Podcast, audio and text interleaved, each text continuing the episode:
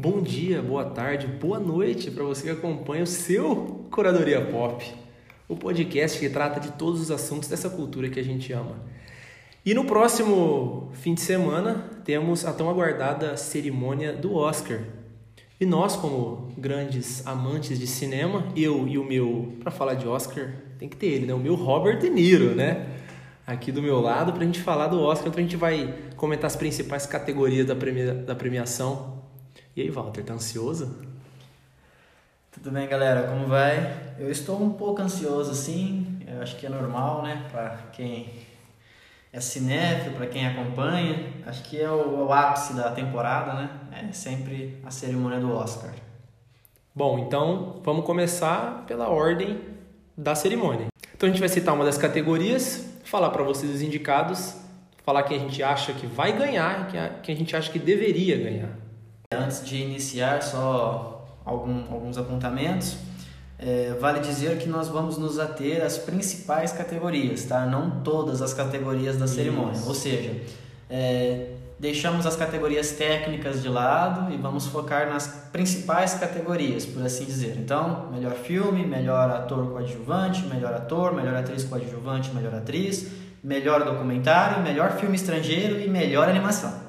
Melhor roteiro adaptado e melhor roteiro original. Também? Também. Sério? Claro, claro. Ah, eu não tava sabendo disso, hein? Claro, não. Então, que... então por claro favor, não. só um instante, eu vou assistir os filmes e depois eu volto. Olha, olha o Walter, que é um grande jornalista, né, formado, assim como eu, acertando o texto do filme aqui como categoria importante. é uma grande ironia aqui da parte do Walter. É, outra coisa, bom, então ok. Melhor roteiro adaptado e melhor roteiro original também.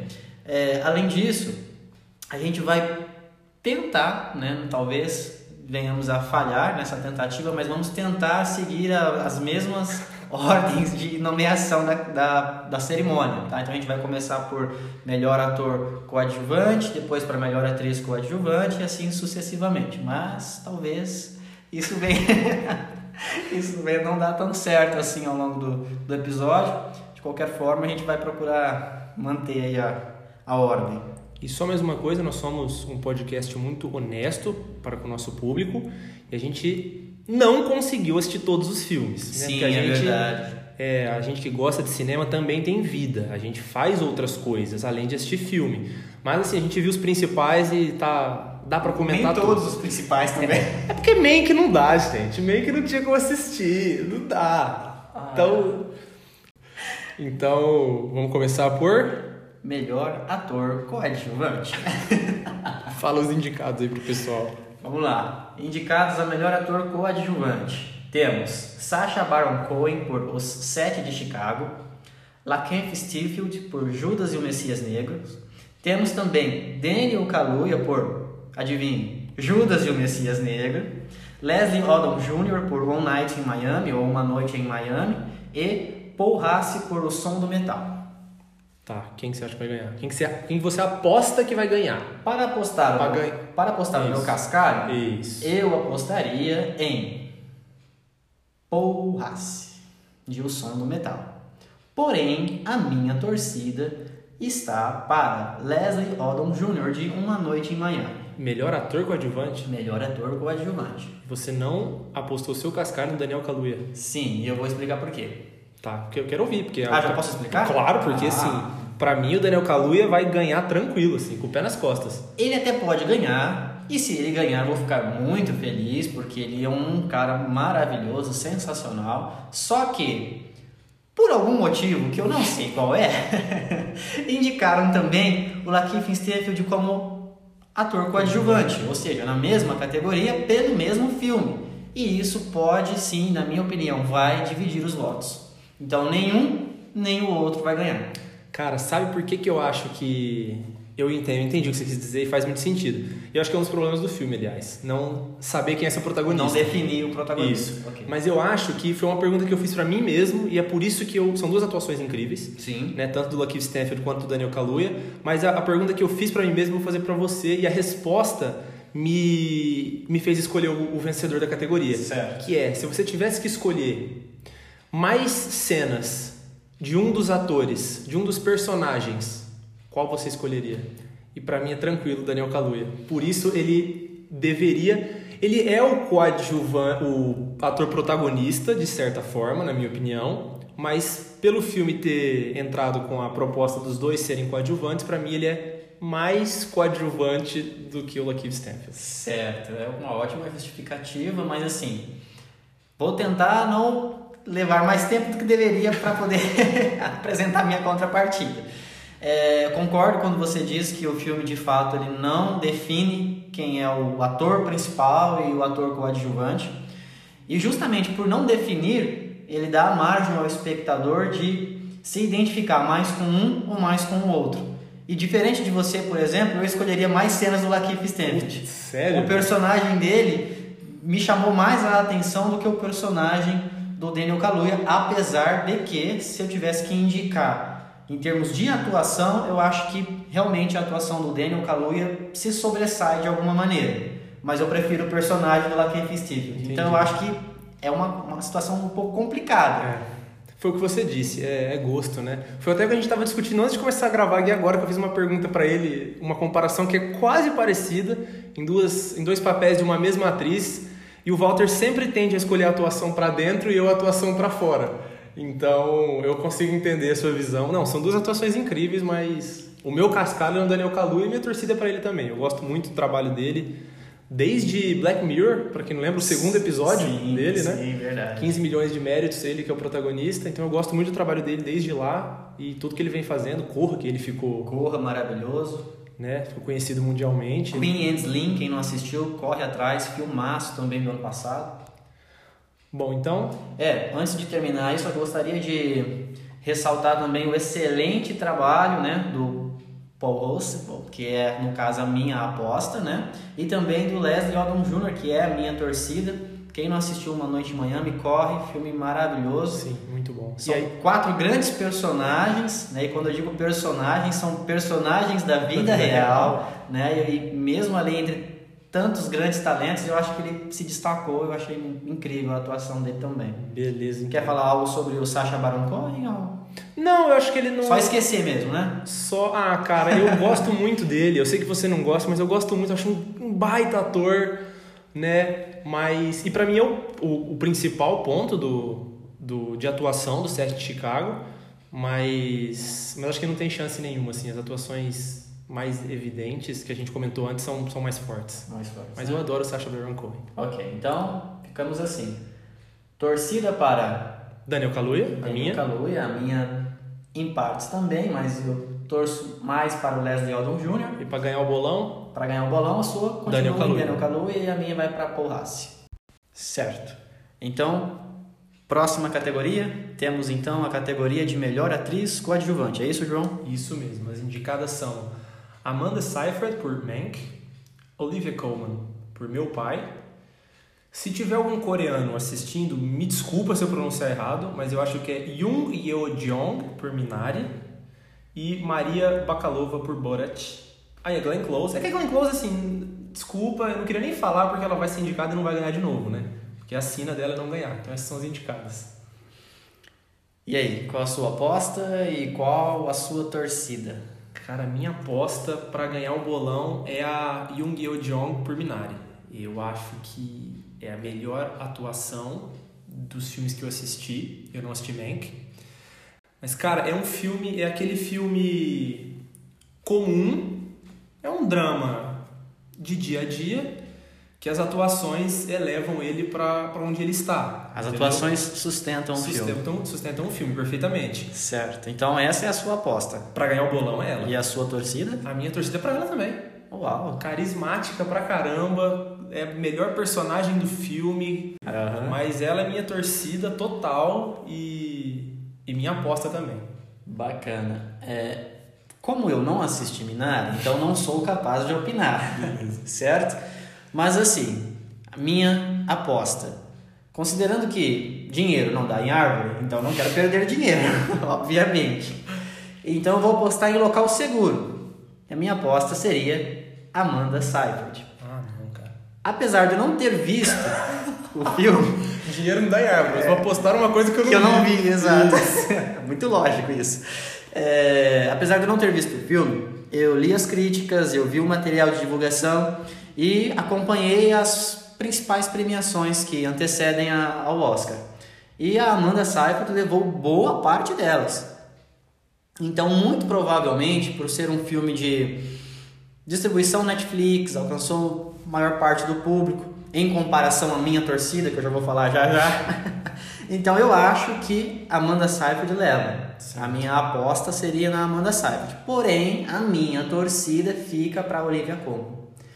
The Father, filmaço, maravilhoso, as atuações também em certo ponto. É que tecnicamente o filme também é muito bom, mas as atuações sustentam muitíssimo bem o filme.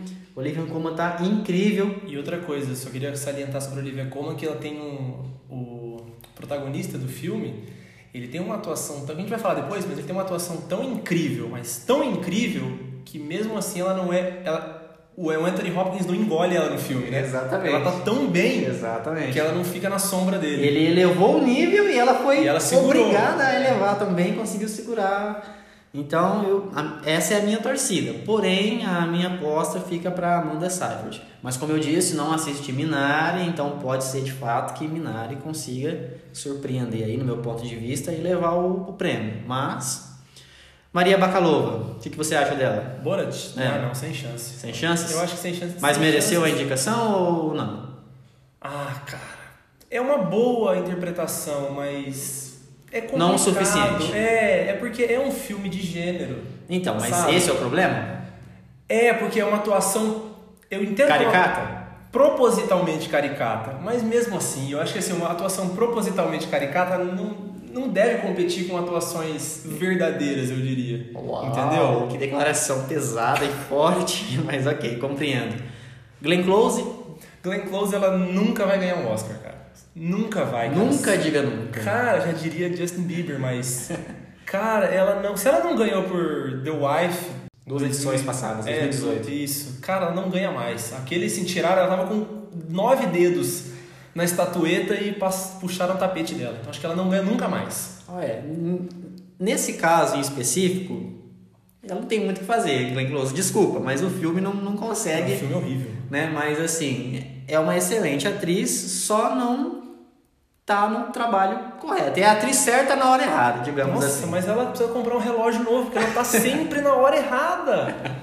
E ela é a atriz certa, ela é muito boa. Pois é, ela é sempre a atriz certa. O problema é a hora que é sempre errada. Exato, cara, não dá. Então, é isso, categoria de melhor atriz coadjuvante, a sua aposta, João, novamente. Ah, eu preciso ler o nome da moça de Ah, novo, né? vamos lá. Lá. É Yoon Yeo Jong. A, Minha aposta e minha torcida. e sua torcida. Não, olha. estou torcendo fervorosamente por ela. A sua torcida não tem nada a ver com o fato de ser a sua aposta, de que seu dinheiro Não, tá... não, não, não. Não, estou torcendo para eu acertar a minha aposta. Ah, tá. Mas não quer dizer que minha torcida esteja. Seja por causa da aposta. Exatamente. Maravilha. A minha aposta então vai para Amanda Seyfried e a minha torcida é para Olivia Colman. Bom, a próxima categoria então, que a gente já errou a ordem, para não deu nem 10 Já. minutos de programa. Verifiquei aqui, já tá totalmente fora de ordem. Nossa, cara, é impressionante como a gente não consegue seguir o que a gente planeja.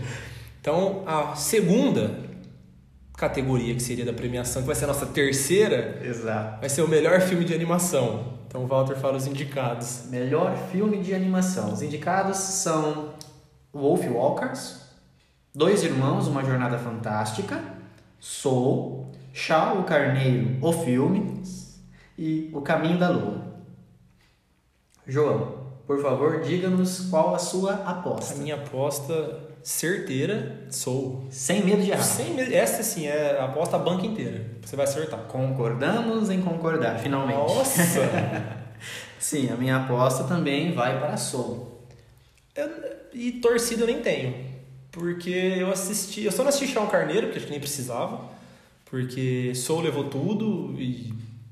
E Shaw eu já vi o desenho que passava na cultura e não era muito É, legal. então, a minha aposta é Soul, a minha torcida é Chá o Carneiro. Ah, que. O filme A Fazenda. o título tem vários. Enfim, brincadeira. Eu não assisti Chá o Carneiro. Também não assisti A Caminho da Lua. Também não assisti Dois Irmãos. E também não assisti Wolf Walkers. Ou seja, quem assistiu mais filmes que o Walter quiser pleitear a vaga dele aqui no podcast, manda no meu Instagram que eu aceito, viu? É por isso que a minha aposta é a minha torcida vai para Soul. Ai, Ai. Simplesmente por isso. Não, mas assim, é, cara, é meio chovendo molhado, né? É, não, é, é Pixar contra Pixar, eu acho que. Não, esse foi o cúmulo. É, não, é verdade. É o fim, é o fim do cúmulo do absurdo isso, cara. Mas. Cara, tinha muita animação aí asiática, fera. Ah, mas todo ano tem. E nunca, nunca leva nada. Ah, mas pelo menos te devia ser indicado, né? Chau Carneiro. ah, me desculpe, mas não dá, né? É, ah, aliás, o Caminho da Lua é asiática. Ah, é? É. Verdade, mas tinha outros bem mais legais. Então, mas né? o diretor, cara, esse filme assim, ele, ele tem, o diretor do filme, ele já foi, ele já foi roteirista de vários filmes da Pixar. Então, é um filme da Pixar É, eu- sem identidade asiática, Ah, sem sim. identidade narrativa. Então tá aí a É, explicação é, é. lógica, porque até o momento eu não, Não. fazia ideia que esse filme era asiático. Formulaicozinho. Eu digo filmes asiáticos, asiáticos. Asiático, sim, sim. É, eu assisti, eu só não assisti o Sean Carneiro, os outros eu assisti todos. E não Soul é o é o É o grande favorito. Ah, cara, é duro falar o melhor. É o melhor, mas não é incrível, sabe? É o melhor, pero não mucho.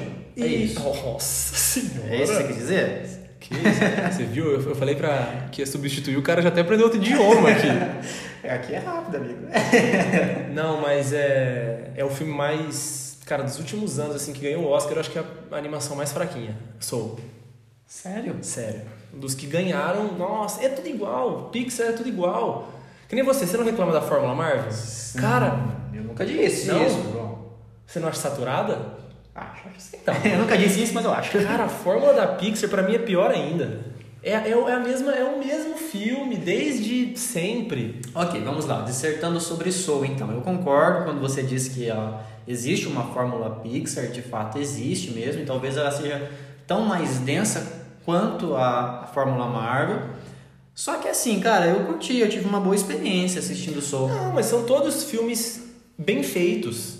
De todos os aspectos, assim, são historinhas legais que conseguem atingir. Esse eu acho que menos, atingir o público infantil, esse atinge mais o. É, o essa é a adulto. minha única ressalva, porque assim, o que, que eu entendo? Não, não simplesmente por ser uma animação, mas por ser uma animação produzida pela Pixar. Sim. A Pixar, até o momento, ela nunca veio a público dizer: olha, essa animação que estamos produzindo é uma animação essencialmente destinada ao público adulto. Então, em tese, ela ainda faz filmes destinados principalmente ao público infanto-juvenil. E esse filme, o Soul, ele, de todos os filmes que a Pixar já produziu até então, na minha opinião, é o filme que menos dialoga com o público Sim.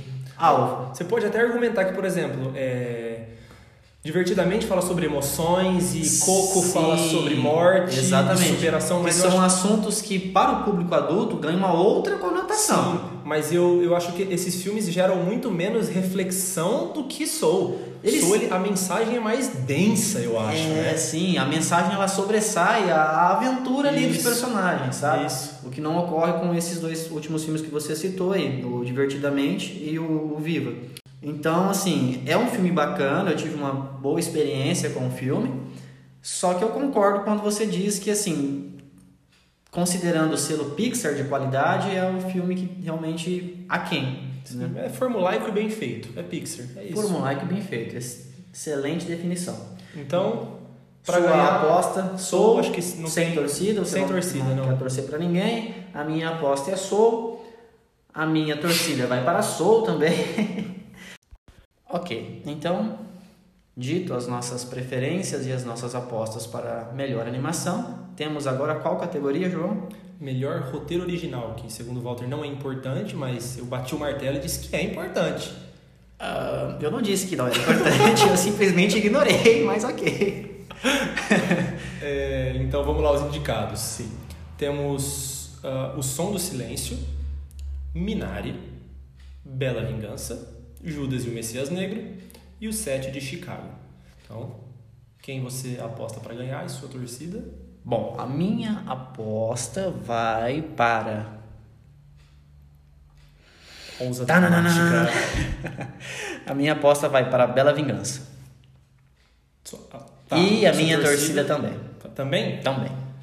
Eu vou concordar em discordar. Minha torcida e minha. Ah, cara. Minha torcida vai pro Sete de Chicago. E minha aposta. Eu... Vai pra Bela Vingança. mas, nossa, muito contragosto. Então vamos lá, vamos agora, agora chegou onde eu queria. vamos lá. Primeiro, vamos comentar sobre o porquê você não considera o som do metal uma aposta favorável. Então, eu estou levando em consideração, lógico, eu estou me baseando nos prêmios que os filmes ganharam. Sim. Né? Então, Bela Vingança acabou de ganhar o BAFTA de melhor roteiro original. Confere. Né? Então, é um bom termômetro. Ainda não saiu o, o prêmio do sindicato, que também é outro baita termômetro, Sim. mas o BAFTA já ajuda muito nisso. E por ganhar esses prêmios, e para mim no começo da temporada o Sete de Chicago era tão favorito, mas tão favorito, e veio perdendo tanta força, tanta força para esse filme que eu acho que, que não não tira dele. Por que, que eu, e você perguntou por que eu não escolhi o som do silêncio? Isso, o som do metal. O som do metal. Não, o som do silêncio. É sound aqui? of metal e aqui ficou o som do silêncio ah, é? em português. É. Putz, é. então eu tô desde o começo do episódio falando errado, hein? Mas enfim, então beleza. É... Porque eu acho que ele vai pleitear em. Ele pleiteia em outras, outras categorias. É, eu acho que essa ele não, tem, não vem com força, não vem tendo Mas força. o que você acha do roteiro do filme? Porque assim apesar da minha aposta e da minha torcida ser para a Bela Vingança, eu já vou dissertar sobre. É, eu achei o roteiro de O Som do Silêncio, ou The Soul of Metal, muito bom. Concordo, concordo com você. Muito bom. É um baita estudo de personagem esse Sim. roteiro. E eu gostei muito do filme, mas eu acho que é um filme que tem um roteiro bom, mas a interpretação do protagonista sobressai ao roteiro. Então eu acho que fica aquém nessa categoria, entende? Entendi. Mas é um bom roteiro, não deixa de ser. Yeah, ok. E o que você acha sobre Minari? Que é um Minari? outro grande roteiro, segundo a crítica aponta, né? Ah, é que é complicado, porque é um filme muito... O ritmo desse filme é complicado. Acho que o não vai pegar para o grande público por conta disso. Uhum. Para ganhar o Oscar, como eu disse, é duro. Eu tô, eu tô me baseando em premiações. Ah, é. Mas eu acho mais roteiro do que Bela Vingança, por exemplo. Mas não vai ganhar. Porque é um filme sobre o dia a dia. Um filme sobre o dia a dia, ele é um é, é monótono, porque o dia a dia é monótono. Torna-se um filme maçante, então, isso. então, é isso que você está dizendo. Exato, então eu acho que perde muita força por conta disso também. É... E Bela Vingança, cara, tá ganhando? Tá, ganhando agora coisa. eu quero saber o porquê. Você já né, deu uma breve explanação sobre o set de Chicago, Minari, o som do silêncio. Agora eu gostaria de saber o porquê que você escolheu Bela Vingança em detrimento de Judas e o Messias Negro. Simples exclusivamente porque vem ganhando tudo. Porque assim, dos indicados, se eu tivesse que. Se fosse o João Marcelo's Award, Sim. É, é, Bela Vingança ficaria em último nessa categoria para mim. Porque é um filme que, diferente de você, eu achei de medíocre para ruim, de verdade. Sinceramente, é um filme mediano sendo muito otimista. Depois eu vou falar o porquê. Não vai entrar nessa categoria, eu acho, né? Não vai entrar nesse mérito Vou agora. fingir que não ouvi tudo isso que você acabou de dizer ah, e não, seguimos a partir daqui. E mais Judas e Black e Black Messiah é muito mais, o roteiro é muito melhor que esse. Como os outros são muito melhores, mas E por que você não foi sua aposta? A minha aposta foi. Então, porque o Bela Vingança vem ganhando tudo. Então eu tô. É pra ganhar dinheiro, entendeu? Ah, a minha tá. aposta é pra ganhar dinheiro. A minha torcida é por Sete de Chicago. Porque eu achei um filme. Eu gostei como o diretor, que é o Aaron Sorkin, né? que é um grande roteirista, aliás. Sim.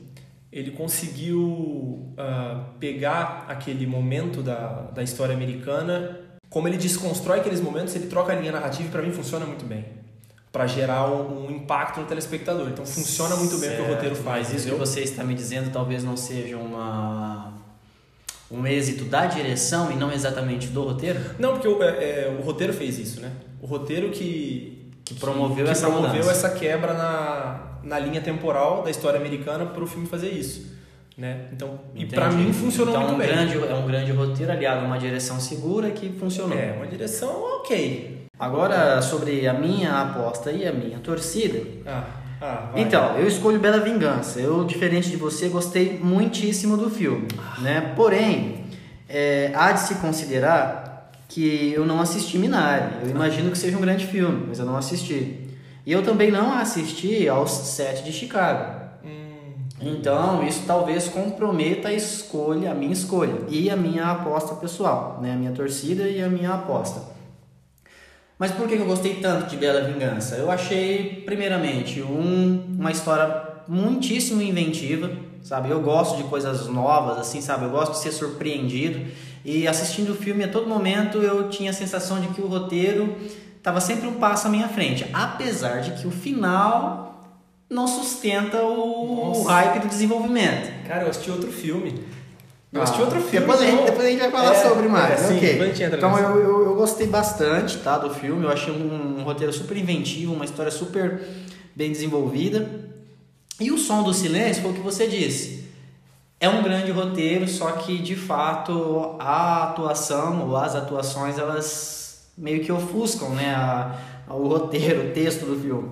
Então, assim, é um grande roteiro, merece a indicação totalmente, mas não vejo assim como merecedor de, de, de levar o prêmio. Fico com Bela Vingança por ser esse roteiro tão inventivo e por proporcionar assim, um momento de diversão. Me diverti muito assistindo esse filme, cara. Apesar de ser um filme relativamente denso, ou pelo menos era pra ser, não sei se obteve êxito, mas assim, é, eu me diverti muito. É um roteiro que sempre propunha coisas novas, assim, e falei, uau. No critério de inventividade e de ineditismo, vai a minha aposta e a minha torcida para a Bela Vingança. Beleza, então, então, Bela Vingança e Bela Vingança, né? A sua torcida vai para Sete de Chicago. Sete de Chicago. Mas minha aposta de ambos, Bela Vingança. Vingança. Então, saindo de melhor roteiro original, vamos para seu irmão de categoria. Melhor roteiro adaptado. Então, volta com as, roteiro adaptado. os indicados. Vamos lá, deixa eu só localizar aqui os indicados, que acabou de, acabei de perder aqui em tela. Vamos lá. o preparo exímio. Prontinho, melhor roteiro adaptado, aqui está. Vamos lá, os indicados a melhor roteiro adaptado são One Night in Miami, ou Uma Noite em Miami, The Father, ou Meu Pai, The White Tiger, ou Tigre Branco, Nomadland, ou Nomadland, e Borat, uma fita de cinema seguinte. É, João, começo? você começa, por favor. É, a Nomadland ganha, né? Ganha, né? Ganha tranquilo, Ganha, né? ganha. Essa acho que é tão, tão fácil quanto sou eu. Não tenho que, tenho que, tenho que trocar muito, não. É, minha, minha torcida... Sua torcida. Ah, eu queria que Uma Noite em Miami ganhasse. Ah, Se eu então- pudesse então escolher... Concordamos em é, concordar aí, hein, cara. mas Ó, não, não vem vamos com lá. força, não. Apesar de eu não, nunca ter tido contato algum com o material base de Nomadland, o único contato que eu tive foi com o filme. Você não viu nada? Eu, eu dei uma pesquisada Não, no não vi livro. nada, cara. Eu dei uma pesquisada pra comparar o livro com o filme. Mas, Assisti, assim, assisti ao filme. Então talvez até a minha, a minha aposta seja. Às cegas. Não, é controversa, porque eu não tinha. É, você não leu o livro, é, li, é. não li o material base, mas assim, cara, é, ao- mesmo sabendo que é um roteiro adaptado, o roteiro é tão assertivo, cara, porque é uma história, tipo, vou dizer pra você, cara, difícil de adaptar para os cinemas, cara. Sabe, é um negócio assim que você fala, meu Deus do céu. E o, então, quando eu te falei, eu, eu dei uma pesquisada sobre o livro e não é uma personagem só, né? São vários relatos de personagens. E- Ah. E a diretora, ao invés de trazer vários personagens, ela canalizou tudo, Tudo em uma na. Frances McDormand. É. Bacana. Que é o, por isso que eu acho que é potencializou né, a, a atuação da atriz. Ah, Exato. maravilha. Legal. Então, as nossas apostas ficam para Nomadland. Aí temos aqui One Night in Miami, que são as nossas torcidas, curiosamente, né, dos dois. Eu- é um dos meus filmes favoritos da temporada, cara. Cara, eu sou suspeito a falar. eu sou suspeito a falar, porque amo a Regina King, adoro os personagens retratados no filme. O filme é muito bom, cara. É muito bom. Não, pra quem gosta de verborragia, de, de diálogo, é, uma, é um prato muito feito. bem escrito, sabe, cara? E é legal porque, tipo assim, ele é adaptado de uma peça, uma peça de teatro. Então, assim, a gente já teve experiências ruins com adaptações teatrais, né? Então, assim, você Posso até citar um filme que está concorrendo esse ano, que é A Voz Suprema do Blues, que tem um dos, um dos principais problemas é esse. Ele- Ele, Exatamente. querer ser tão fidedigno no material fonte que ele não consegue se É, desvincular. e a Regina King foi muito, teve muito êxito, apesar de ser o primeiro, a primeira direção dela de longa-metragem, porque ela consegue tipo, transpor aquela linguagem teatral para o cinema de uma maneira cinematográfica. É Sim. incrível, cara, a maneira como ela conseguiu fazer isso. Então, assim, para mim, One Night Miami, incrível, roteiro maravilhoso, só que não é tão bom quanto é, não. não, não, não vai, Não é tão não bom. vai dar. Agora eu gostaria de ouvir as suas explicações acerca de The Father, ou Meu Pai. Por que, que não vai ganhar? Por que, que não vai ganhar ou por que, que não merece ganhar? Não, Não merece. Não merece. Não merece, não merece. Porque concorre com. Ah, com outro melhor. Com o melhor. Só por isso que ele não merece, mas é bom também ou não? É bom, é bom, Ah, eu acho sim. bom. Mas eu acho que sofre. Não sei se sofre é uma palavra certa, do mesmo problema, que também não sei se problema é uma palavra certa, que tem atuações impecáveis, né? Padece então de uma qualidade maior. Isso, é, é, é, é isso mesmo. É amaldiçoado por uma grande qualidade. Ah, entendeu? entendi. Que são as atuações da Olivia Colman e do Anthony Hopkins, que, cara, depois eu vou entrar nesse mérito da, da parte do melhor ator, mas então acho que é por isso, porque concorre com um roteiro melhor, um roteiro adaptado melhor, e porque, novamente, é, fica na sombra das suas interpretações. Certo. E por que que Borat não, não ganha? Ah, não, primeiramente, por que que Borat tá em roteiro adaptado? Boa pergunta. Boa pergunta. Não, eu sei que tem uma explicação lógica pra isso, porque eu vi em algum lugar alguém falando sobre, mas não me recordo. Não, mas é, Eu sei que o primeiro filme foi também indicado a, Sim. a roteiro adaptado, e só por isso esse também teve que ser. Ah, mas eu não sei por que que o primeiro foi. Não, mas o primeiro é muito. Hum, cara, O, não gosto de nenhum o dos dois. primeiro é incrível. Mas é o que eu falei pra você aqui na, na- no Não é meu tipo backstage. de humor? Cara, o humor do Walter é Tina Fey e o meu é Sacha Baron Cohen. então é, é complicado, mas é divergente. Ok. Mas esse segundo filme é bem. Eu achei bem fraco, pra ser sincero, assim. Em comparação ao primeiro ou em comparação a qualquer coisa? Como filme solo e independente, ele é médio. Comparação ao primeiro, ele é medíocre. Né? Porque o Uau. primeiro é uma das melhores, na minha humilde opinião, uma das Ah. melhores comédias já feitas no cinema. É um filme que se eu estiver triste vai me fazer rir. É de que ano mesmo? o primeiro? 2006. 2006. Cara, o Sacha Baron Cohen, ele tá bem, só que tem um problema dentro do roteiro desse filme, que eles... é, Então, o problema já é esse, na minha opinião, porque O eu não consigo ver esse cara bem em lugar nenhum. Você tá assistindo poucos filmes, cara. Não, eu acho que o problema desse filme principal é que ele, ele desvincula um pouco da comédia, um pouquinho, que era o cerne principal do primeiro filme, e tem uma, um arco dramático do personagem com a filha, né, que também tá concorrendo ao Oscar de melhor atriz coadjuvante. E acho que esse é o problema. Não, não cabe drama ali, entendeu? Eu acho que Entendi. ele é, ele é aquele humor pesado, nonsense. Você acha então que o roteiro do filme perde força justamente por apostar em um subgênero, é isso? Exatamente. Exatamente. Se ele se mantesse fiel ao seu, Ao que é seu antecessor, o que é proposto, acho que ele teria mais chances, provavelmente. Entendi. Mas não venceria. Mas eu acho que não, não vale nem indicação Tá. para a categoria do Oscar. E sobre o último indicado, The White Tiger, Tigre Branco, você viu, eu não vi esse. E aí, o que você acha? É, é um bom filme, é um bom filme, mas é aquele filme que te promete muito durante primeira, as primeiras uma hora e meia de rodagem, na, nos últimos 15 minutos. Não sustenta. Você, é, não sustenta. No sustento hype criado. Isso. E você entende. É, ele aquele, é aquele- aquele famoso filme que faz, te faz entender a terrível decisão que o protagonista tem que tomar, Uhum. né? Devido ao tudo que você assistiu da vida dele. Certo. Mas após isso, o desfecho fica muito aquém dos primeiros dois atos. Então, mas é um roteiro ok, é um roteiro bacana. E te fez lembrar algum filme assistindo esse ou não? Ah, pra fazer uma. Paralelo, é. Ah, tá. Então. Porque eu não vi, mas eu fiquei interessado em ver esse filme. Mas é que eu não tive tempo realmente de vê-lo. Mas pretendo vê-lo antes da. da Não, é, é um, é um bom filme. Acho que o problema é esse, mas se você. Acho que se você juntar. Hum. É, você gosta, né? Aí a sua alquimia. A minha alquimia, deixa eu pensar um pouquinho então. Se você juntar ah, Quem Quer Ser um Milionário Certo. Ah, com qualquer filme de vingança do Liam Neeson, dá esse filme. Nossa. Então você está dizendo que é uma mistura de quem quer ser o milionário com Em Busca de Vingança. Pode ser, pode ser. Ok. Fica, fica eu não vou ver mais. não, não pretendo ver mais. Ok. Só pra gente terminar então, Nomadland, Nomadland, acabou, né? Sim, ok. E, nossa torcida, uma noite em, Chica- em Miami. em Miami. Em Miami. Então partimos para a próxima categoria, que é Melhor documentário de longa-metragem. De E os longa-metragem. são The Mole Ag- Agent, ou O Agente Duplo, sim, Collective, Collective. Creep Cramp, Revolução pela Inclusão, Time e Professor Polvo. Professor Polvo.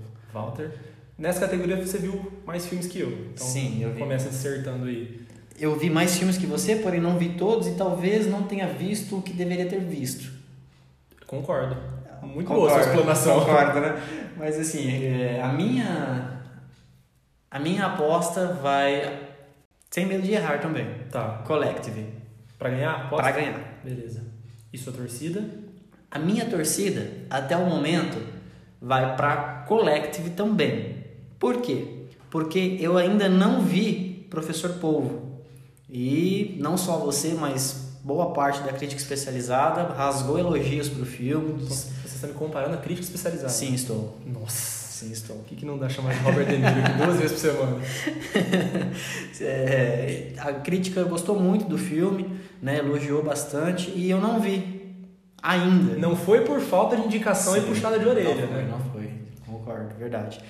É, mas ainda não vi. Então talvez, depois que eu assistir esse filme, a minha torcida mude. Porém, a minha aposta não. Por melhor que seja o Professor Paul, acho dificílimo que seja melhor que Collective. Collective não é só o melhor documentário da temporada, como é o melhor documentário que eu vi nos últimos cinco anos. É um documentário fantástico. Sobre o que, que é? Porque eu nem não li nada sobre. Não leu nada? Nada. Você tem certeza? Certeza. Eu te mandei um texto de 30 linhas no WhatsApp. Você me manda muitos textos de 30, 30 linhas no WhatsApp. Então, o que acontece? Collective é o seguinte, cara. Ele retrata um, o desdobramento de um incêndio que ocorreu Ah, numa sim. casa Eu noturna. lembrei das 30 linhas. Lembrou, né? Lembrei. Então, é, numa ca- uma casa noturna. Qual que era o país mesmo? Agora esqueci o país, hein? Putz, que Romênia. vergonha. Romênia? Romênia. Tem certeza? Absoluta. É Romênia, então. Vou confiar, não vou nem pesquisar. Pode confiar. Romênia. Enfim, na Romênia.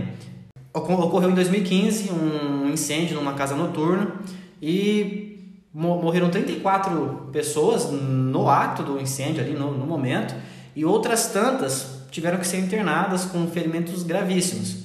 Só que essas pessoas que foram internadas, todas elas, com exceção de uma pessoa, morreram devido à infecção bacteriana. Caraca. E aí, cara, isso acabou que, tipo, criando uma curiosidade na, na, na, no- na imprensa local, né? Sobre Então, o porquê. É, sobre o porquê que isso estava acontecendo. Pô, curioso. Né? Todas as pessoas que vieram né, para cá devido a esse, a esse incêndio morreram de infecção bacteriana. E aí um tabloide esportivo resolveu investigar.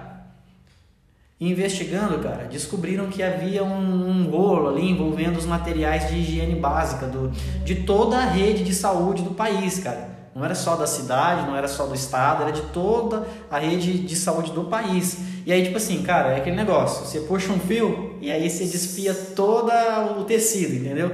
Cara, era uma coisa absurda envolvendo política, envolvendo a maneira como as pessoas enxergam o trabalho da imprensa na sociedade atual. Então, assim, cara, é um documentário que seguramente vai ser utilizado em faculdades de comunicação mundo afora, assim como exemplo de trabalho, é, de grande reportagem, de trabalho do- Investigativo. investigativo da imprensa, cara, maravilhoso. A, a, estrutura, a maneira como o diretor filma a- as cenas, assim, cara, olha, espetacular. Posso falar pra você, eu não assisti o filme, posso falar pra você por que que não vai ganhar? Sim, pode. Minha aposta é Professor Polvo. Sim. E minha torcida, assim, se eu tiver que torcer só pra um produto nessa, nessa cerimônia inteira, é Professor Polvo. Uau. Cara, é um filme incrível. Pra quem não assistiu, ele conta a história de um, de um jornalista que ele tá passando por um momento difícil na vida dele, ele tá deprimido, não tá contente com o trabalho, e ele é mergulhador também nas horas vagas, assim, o hobby dele é ser mergulhador. E ele vai mergulhar numa numa mini floresta de, cora, de corais que tem ali e encontra um polvo. E aí ele decide passar um ano acompanhando o polvo todos os dias. E ele vê, e aí, só que ele diz que ele respeita uma simples regra: ele não vai interferir na mãe natureza. Então é aquele filme que cada dia que ele vai ver o polvo pode ser o último dia. E você se apega àquele polvo, aquele animal selvagem e, e se apaixona por ele, por aquela relação, e você sente que talvez seja o último dia que ele vai ver o polvo todos os dias. E por que, que eu acho que ele vai ganhar? Eu acho muito difícil. Você sabe que a, que a academia é politicagem total, né? Sim, Não sim. é o melhor que ganha. É, sim. Eu não assisti Collective, então não posso julgar se é melhor que o Professor Polvo ou não. Mas eu acho que no momento que a gente está vivendo hoje, um documentário tão emocionante e que te desperta o melhor dentro de você, eu acho que leva, leva vantagem sobre uma coisa que vai mostrar a desgraça.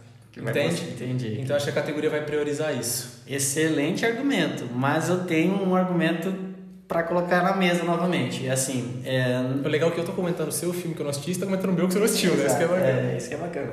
É, mas assim, é, agora mais voltado ao meu mesmo. Se a, a qualidade do, do produto não fosse suficiente, eu acho que tem uma, uma questão relacionada às, às próprias categorias, à própria premiação, que vai influenciar na vitória de Collective. Collective também está indicada a melhor filme estrangeiro. Ah, então E provavelmente não vai perder. Ah, ganhar. então ele perde lá e ganha cá. E vai ser tipo um absurdo esse filme não levar um ser prêmio. Ah, Entendeu? Então, possivelmente ele vai levar de melhor documentário em detrimento de melhor filme estrangeiro. Nossa, é uma. Vai ser uma disputa boa então, hein? Mas É. esse argumento é muito válido, realmente. Mas eu vou assistir Professor Polvo Você antes da que não cerimônia. tem chance de ganhar estrangeiro? Não, Não tem? não tem, não tem. Não tem, porque, É porque eu não assisti. se a minha aposta e a minha torcida, que a gente já vai falar já já, não vencer, cara, olha, Ah, eu vou. vai ser um dos maiores absurdos dos últimos tempos, cara. Porque, olha, tem um filme estrangeiro aí, galera, pesadíssimo, maravilhoso. Então eu acho que não, acho que é, em comparação ali o Collective com esse filme estrangeiro que eu já vou falar já já, o filme estrangeiro que É eu vou melhor. falar já já é melhor. Mas Collective enquanto documentário, acho que leva. Beleza, então minha aposta, minha torcida é Professor Polvo. Minha aposta e minha torcida. Collective até ver Professor Povo, talvez possa mudar minha torcida, mas não minha aposta. Bom, então, dito as nossas apostas e as nossas preferências para melhor documentário, vamos então para a próxima categoria, que é justamente a categoria de melhor filme estrangeiro, ou agora nessa temporada atual do Oscar, melhor filme internacional. Então temos o filme da Tunísia, O Homem que Vendeu Sua Pele. O filme de Hong Kong, Better Days. Collective, da Romênia. Quo Vadis Aida, da Bósnia. Adorei a pronúncia. Obrigado. E Druk, ou Another Round, da Dinamarca.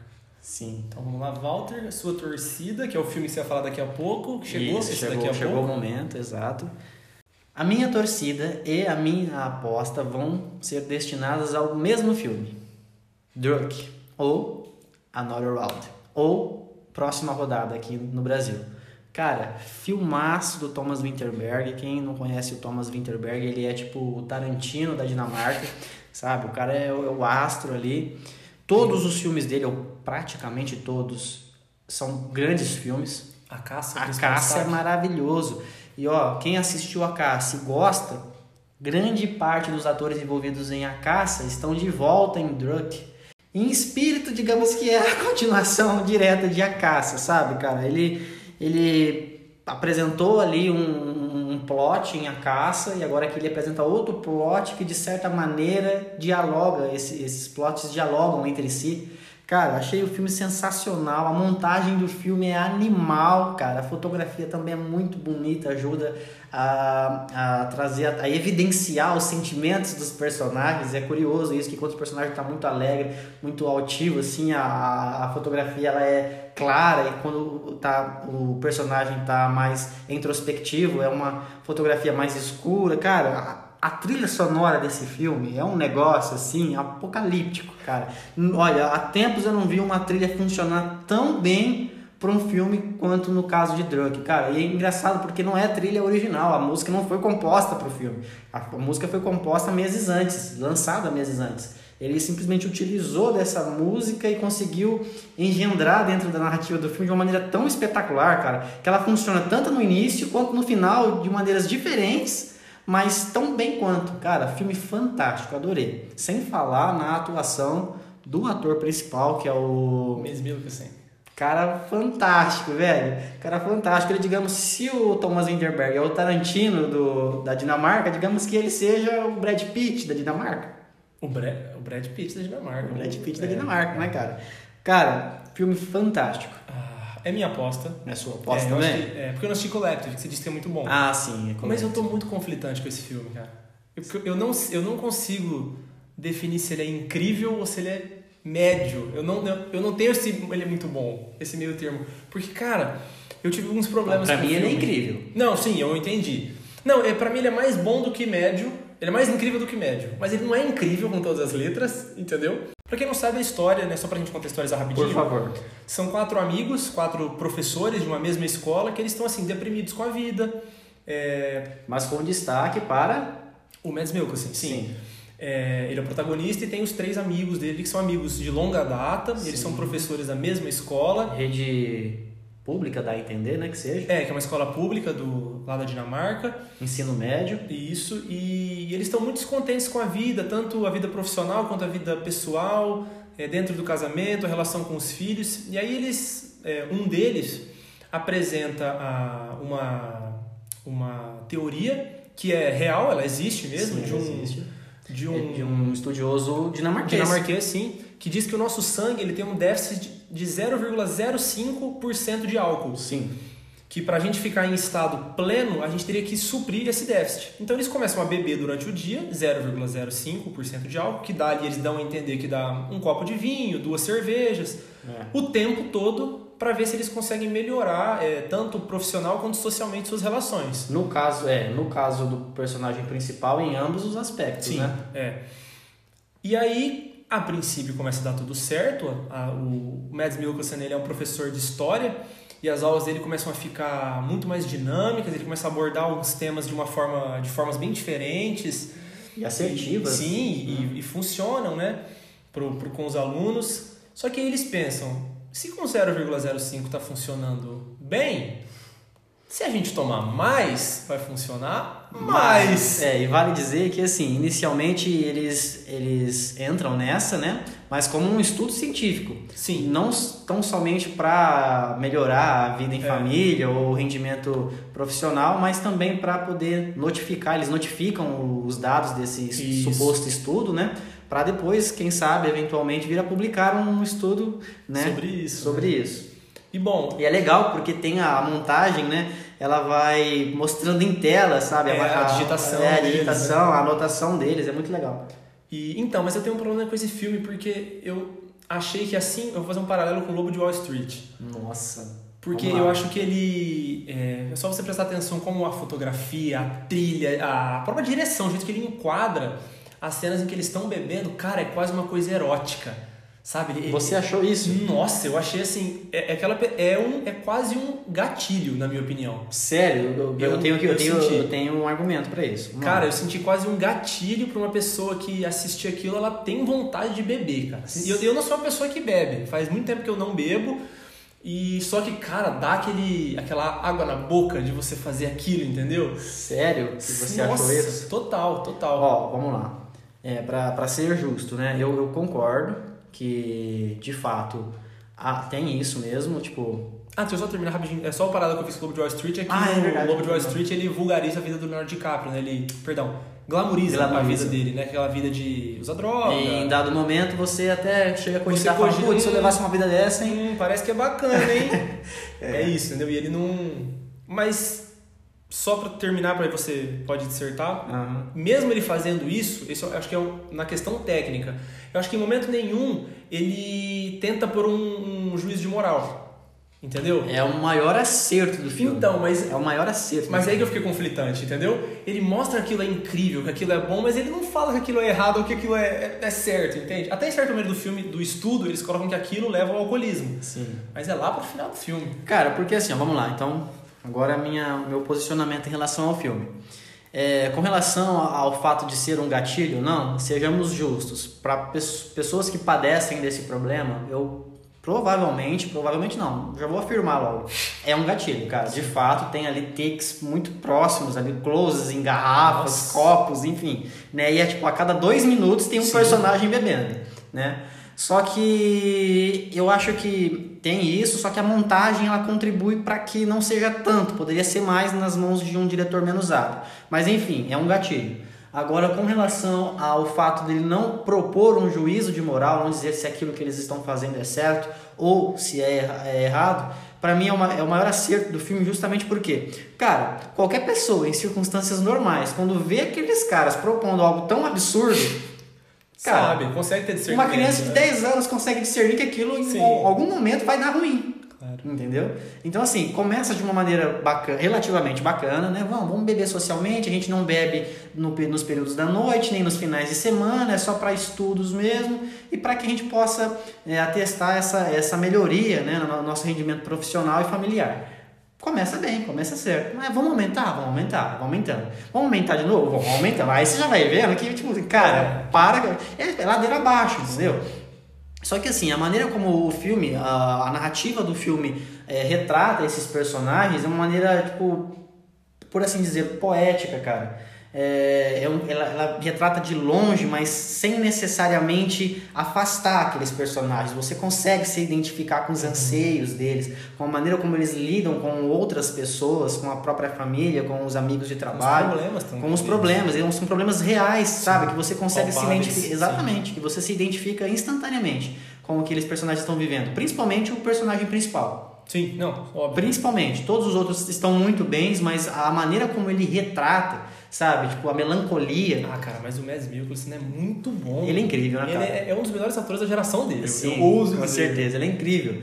E, então, cara, é assim, eu acho que se o filme em algum momento ele pendesse para um lado ou para o outro, falar, olha, isso que eles estão fazendo é certo, por isso, por isso, por isso. Olha a vida que esses caras estão levando ou estavam levando, ou se de repente eles, olha, isso é errado. Olha só o final que eles tiveram aqui. Olha o que aconteceu, né? Então, tipo, eu acho que esse é o acerto do filme. É, é ter uma montagem dinâmica que nunca deixa a narrativa, sabe, morrer, por assim dizer, né? Personagens palpáveis que você consegue se identificar facilmente um roteiro muito bem escrito, com, com frases assim quase que antológicas, né? Tecnicamente, como eu já disse, fotografia, trilha sonora, tudo ímpares, né? Muito bons. Então, assim, eu acho que é isso, cara. É um filme que ele poderia cair no, no velho clichê, que já não veio a ser um clichê atual, da sociedade atual, né? Do politicamente correto. Sim. Sabe? Eu acho que não é a proposta do filme. Não é a proposta do filme. Se o filme pendesse para isso, sabe? Tipo, ah olha só, vamos fazer um estudo aqui, né, da maneira como esses personagens lidaram com essa situação e por que, que isso é certo, por que, que isso é errado. Acho que perderia total força. Acho que essa linguagem poética, essa linguagem é, melancólica, por falta de uma expressão melhor, eu acho que, que foi o que me ganhou, cara. Achei fantástico. E que nem eu falei, tem uma hora que ele atesta o, isso, né? Que esse estudo leva ao alcoolismo. Mas ele não atesta falando isso é errado, ele atesta que isso é o óbvio. Isso é o óbvio, exatamente. Só, se, então, é, esse é outro problema do filme para mim. Eu acho que, que nem você disse, uma criança de 10 anos teria discernimento que aquilo ia degringolar em algum momento.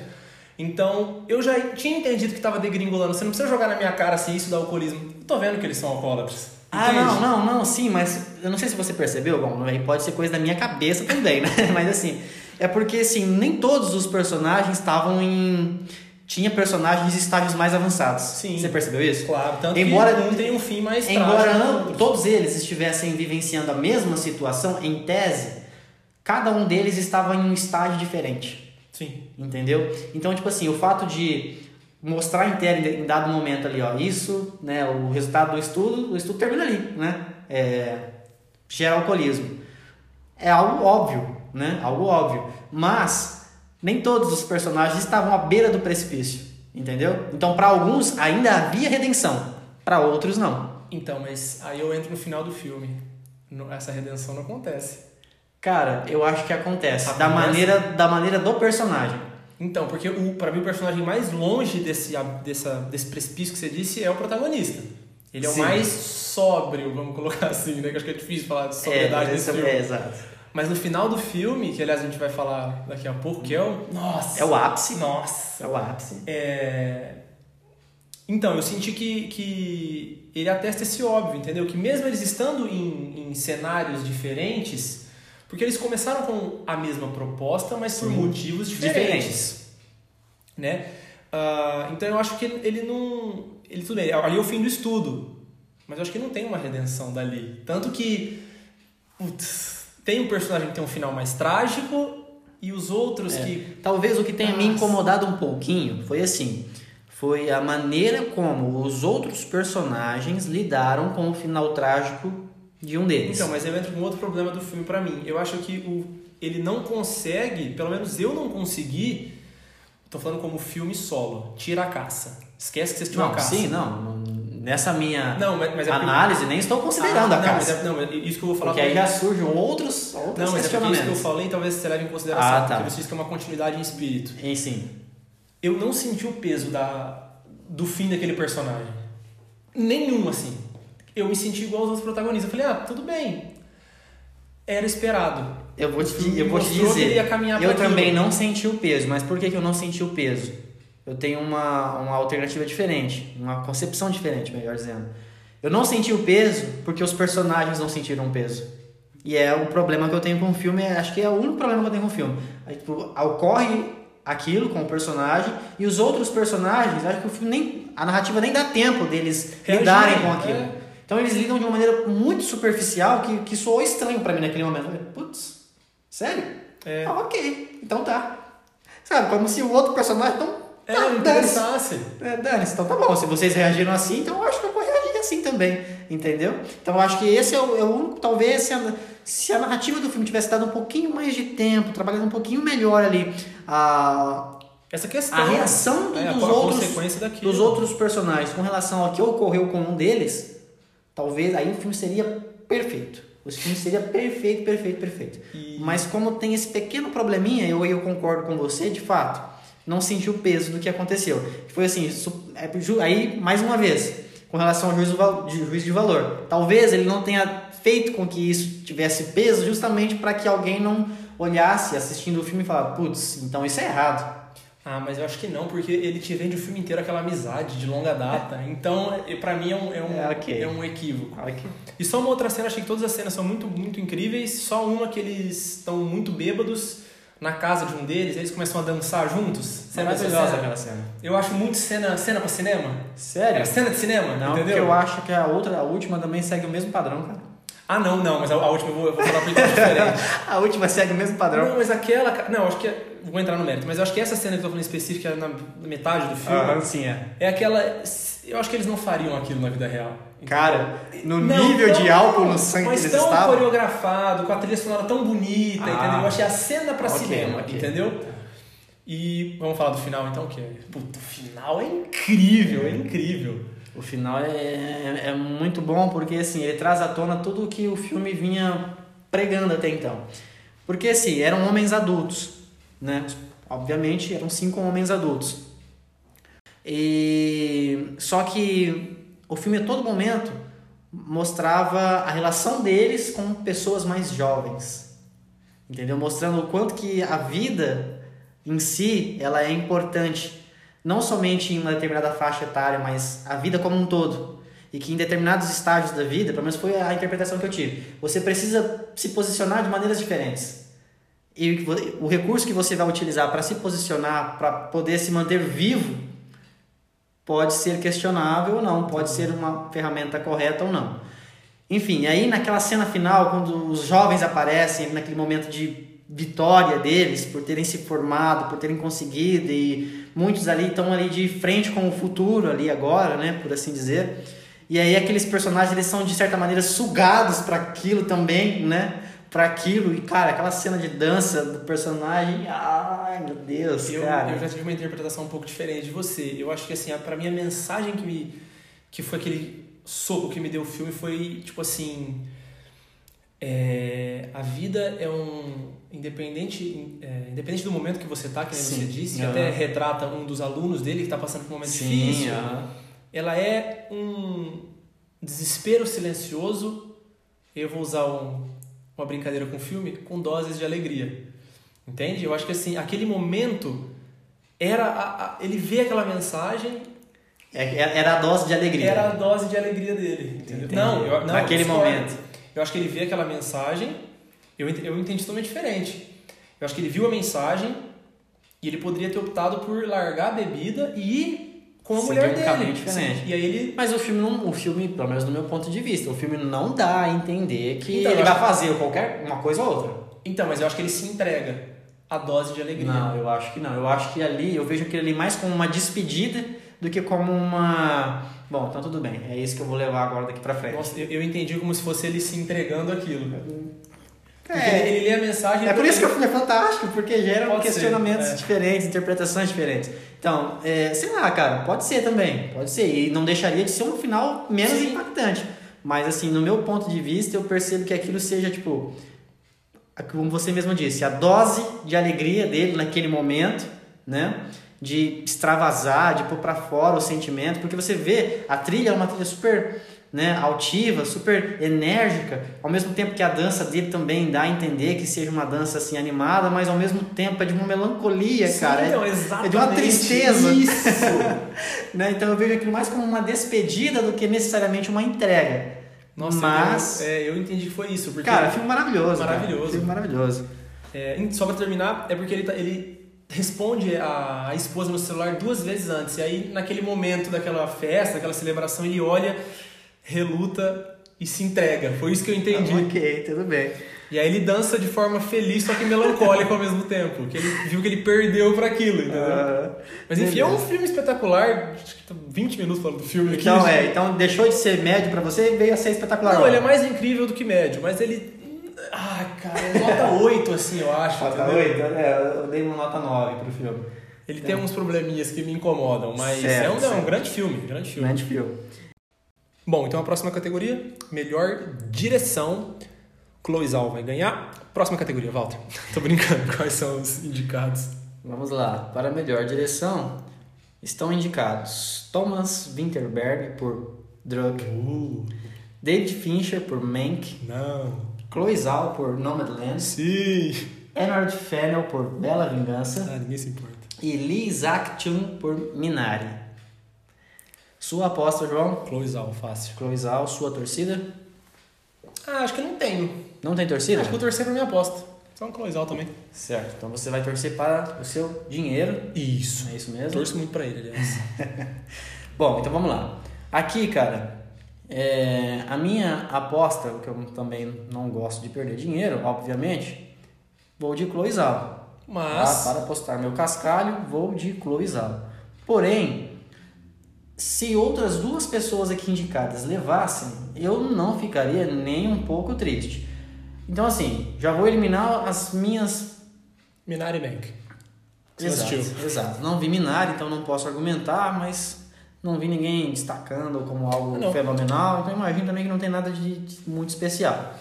E David Fincher com Mank, cara, não vi Mank também, Nem vai, né? nem vou, né? apesar de adorar Cidadão Kane, mas, cara, David Fincher com Netflix, não dá, essa parceria não dá não, cara. Desculpa aí quem é gosta, né? A gente, a adora o David Fincher, adora o Gary Oldman. mas a Netflix não dá, o a Netflix não dá. Cidadão cara. Kane. É. A Netflix estragou tudo isso, cara. É, a Netflix, é, quem me conhece sabe.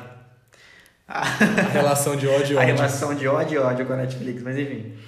É, então, se levarem um dos dois, ok, né? Não gosto de menosprezar o trabalho de ninguém, mas acho que tem trabalhos melhores aí. Inclusive o da Regina King, que não foi Lembrado, lembrado né? Um no Oscar com o Night Miami.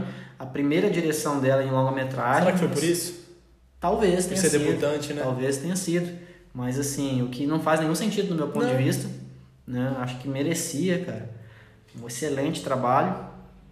Mas enfim, então esses dois Fora. fora, né? Podem ser que levem, pode ser, mas não gostaria que levassem. Não, nem vou. Cloizal. Acho que é chover no molhado, né, Ah, cara? Filmaço. é chover na assim. chuva. É chover na chuva. Então tá, é chover na chuva. Filmaço, direção, é só mais um dos adereços do filme, né, cara?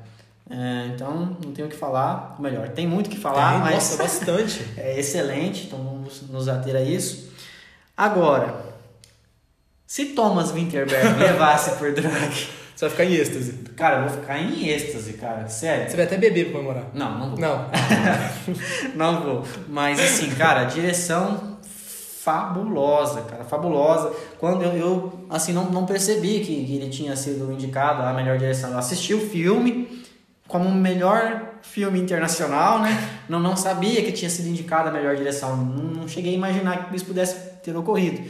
E aí, depois, vendo novamente os indicados nas categorias e tal, tava lá. Thomas Winterberg, cara, Muito merecido. muito merecido, show de bola. Mas não vai ganhar. Porque vai ganhar melhor filme estrangeiro. Você não vai ganhar aí. É, Eu vou estar contradizendo minha própria, É, então, minha própria tese. Mas enfim, quem sabe, né? Não se sabe, então Thomas Winterberg merecia demais. Cuidado, E- cuidado, e- cuidado. Não, por favor. E Emmert Fennel, cara... Ah, eu vou cortar essa parte. Não, não. Cara, Ah, Valdir, pelo amor de Deus. a gente vai falar mais sobre o filme no- na, na categoria de melhor filme. Mas, cara, O filme é muito bom, cara. Não é. É, e a direção só contribui pra isso. Ah, tá. Então sua torcida é pra Thomas Wittenberg. A minha aposta torcida coisa- é. Não, a minha aposta é Cloizal. A minha torcida é. Cloizal, pra não perder dinheiro, né? barra. Thomas, Torce pra todo mundo! barra Thomas Winterberg, barra Emerald Fennel. Então, qualquer um dos três que levar aí, eu vou estar super feliz. Se David Fincher levar, eu desligo a televisão e vou dormir. Vai tá tarde, né? É, já vai é tá bom tarde, dormir, né? né? É bom dormir. Então, eu vou de Cloizal também, não tenho que. Torço. Se tiver que torcer, torcer pro meu dinheiro, como eu falei, então Cloizal pra ganhar. Cloizal. Tá bom. Certo. Então agora considerando a ordem, né, da premiação. Mais ou menos, né? É, mais ou menos. A ordem da premiação. Vamos para a próxima categoria, que é de melhor ator, é isso? Melhor ator. Os indicados são Gary Oldman, por Mank. Chadwick Boseman, falecido, por A Voz Suprema do Blues. uh, Steve Yeun, por Minari. Riz Ahmed, por The Sound of Metal. E Anthony Hopkins, por Meu Pai. E aí? Cara, disputa pesada, hein? Prefiro eliminar o que eu não gostaria que vencesse. Gary Oldman? Gary Oldman. Tá. Primeiro porque ele já venceu por um papel né? muito assim, não vou dizer parecido porque os personagens são completamente diferentes, mas a, a, a dinâmica do personagem não muda muito. É verdade. E ganhou recentemente. Ganhou né? recentemente, então assim, não, não, não gostaria que vencesse. É, você acha que alguém tira do Anthony Hopkins? Então, aí eu acho que vai surgir um- uma nova polêmica na- nessa categoria. Vamos lá. É, vamos falar dos que tal, a gente acredita que não tenha É, eliminação? Então já eliminamos Gary Oldman. Quem que você eliminaria? Steve Yeun não tem chance. Você acha que não tem Não, chance? uma você viu atuação- Minari e você não viu nada de É, especial. Uma atuação sólida, mas ele é o terceiro melhor personagem. Ah, a, terceira melhor inter- a terceira melhor interpretação do filme. Certo. Então, Então tá. acho que não tem chance. Legal. Você? Agora eu eliminaria, então, apesar de que eu gostaria se ele vencesse, Ah, seria bacana, hein? Riz Ahmed. Seria bacana. Seria bacana, né? Seria. Excelente papel, atuação fantástica, mas não o vejo como vencedor. Posso estar errado, se estiver errado, ficarei feliz, mas não, não considero como franco favorito. Para mim, a disputa claramente está entre os dois Chadwick Boseman e Anthony e Hopkins. Anthony Hopkins. É, pra mim também. Essas são as duas. Eu acho que o Riz Ahmed pode eu- por fora, corre por fora, exato, exatamente. mas corre bem. por Então, fora. considerando os dois, a sua aposta vai para Anthony Hopkins. Eu, vou- eu, eu vou falar uma coisa aqui, se prepara. Eu vou falar uma coisa aqui Então vai. pesada, ousada, eu vou falar aqui. E vou pra você, não, antes eu quero ouvir a sua A minha- aposta. a minha aposta. Como apostas se tratam de jogo, então assim, eu não vou apostar diferente, né? Porque os dois ganharem não é tão interessante. Vou de Chadwick Boseman. E eu vou torcer pro Chadwick Boseman ganhar. E eu vou torcer pro Anthony Hopkins ganhar. Vamos assim, então? Combinado, eu acho justo. Justo? É, então prepara, preparado? Vai, manda. Melhor atuação da carreira do Anthony Hopkins. Putz, é que a carreira do Anthony Hopkins é bem extensa, né? Então, pra mim poder falar assim de bate-pronto, ah, Não, melhor bate atuação. pronto. Pra mim era Silêncio dos Inocentes. Uma grande atuação. Mas essa é melhor. Você acha melhor? Eu acho melhor. Eu não sou capaz de opinar, desculpa. Essa, essa é aquela assim, se ele não ganhar o Oscar, é aquela. Putz. Sabe, o. É que ele ganhou antes, né? Mas seria tipo assim, o, o Scorsese ganhar o Oscar pelo filme errado, ganhar por Os Infiltrados Ah. e não por Os Bons Companheiros, por exemplo. Sim. Entendeu? Então, pra mim, é a melhor atuação da carreira. Não é de longe a melhor, eu não- não sei, porque não sei. é um grande ator. Precis, precisaria sentar e considerar outro, outros filmes, outras atuações, assim, é pesada mesmo essa, Sim, essa sim. afirmação. Mas, sem dúvida nenhuma, uma das maiores atuações da carreira, com certeza. É, agora, é, com relação ao Chadwick Boseman, assim, ele leva o filme nas costas. Né? Tá, ok, ali auxiliado pela Viola sempre Davis. incrível Viola Davis, mas assim. Não, o elenco de apoio é bom. O elenco de apoio é, É bom, cara, mas a maneira como o filme é conduzido é que não, não- não colabora É, para que o- é, esses falei, personagens é, tenham êxito. Foi o que eu falei lá atrás, não soube desvincular da peça de teatro É, do cinema. o, o Chadwick Boseman, assim, por, por si só, ele consegue, tipo, se desvincular daquilo e entregar algo a mais. Agora, os demais, apesar de serem todos muito bons, eles acabam sendo só operantes ali, porque a, a estrutura, a narrativa, a maneira como ele é conduzido não, não contribui para nada ali. É, né, eu, eu achei que eles são um bom alicerce para uma grande. É, aí é, e e é, e a entendeu? interpreta- Pra- exatamente, eles são uma base para poder alavancar. É, a e, e assim, é curioso porque é tão marcante a atuação dele, é tão visceral, que você pensar que foi o último filme que ele fez em vida, cara, obviamente, é, é curioso porque assim, dá a impressão que tipo, já soubessem daquilo e falar, cara, faz esse filme Faz aqui. seu ó. melhor papel, É, porque, putz, Cara, realmente. né, ele tem, ele tem atuações impecáveis na carreira, né, cara? É, eu não sei se alguém viu a cinebiografia do James Brown, cara. Eu sou fã do James Brown, mas Não, nossa, ele tá cara, a cinebiografia tá, ele tá fantástico ali naquele filme. Pra mim era a grande atuação da carreira dele até então. E outra mas- coisa, ele aprendeu a tocar, tocar trompete pro filme, né? Que também deve ser levado em conta, Com, né? cer- Pra... com certeza. Então, assim, eu, eu acho que toda essa questão, esse contexto que o filme foi feito, que ele traz consigo, talvez. Então, mas você acha que não é muito. Não é muito pedante fazer isso? Só porque ele morreu dar Oscar pra ele? Cara, olha, assim. Porque, assim, em eu acho que situações- isso pode contribuir. Então, Eu acho que isso pode contribuir. mas, justo. assim, é, se ele levar, não seria algo injusto no sentido de que, ah, levou porque morreu, mas a atuação não merecia. não, mas é. Mas, Entendeu? Que a atuação merecia. mas se ele estivesse vivo, Então, se ele tivesse ele, vivo. ele estaria de, da mesma forma, de igual para igual com o Anthony Hopkins, entendeu? Ah, mas eu acho que se ele ganhar, eu acho que o. O, o, o empurrãozinho foi isso, entendeu? Eu acho que não é justo com ele, não é com o Anthony Hopkins, é com ele. Sabe? É, a gente nunca vai, vai- nunca vai saber É. se foi esse bonzinho ou não. Sim. Pode ser. né? Eu, já- tinha pensado nisso antes. Desculpa, o chinelo caiu. Eu já tinha pensado nisso antes, mas assim, ok, é, aí cabe a cada um enxergar o que, né, o que quer ver. Mas é. Mas como uma atuação mesmo. Me- ah, merece, você- não, mas você mas- acha melhor que o Anthony Hopkins? Acho igualmente boa. Tá. Eu acho o do Hopkins melhor.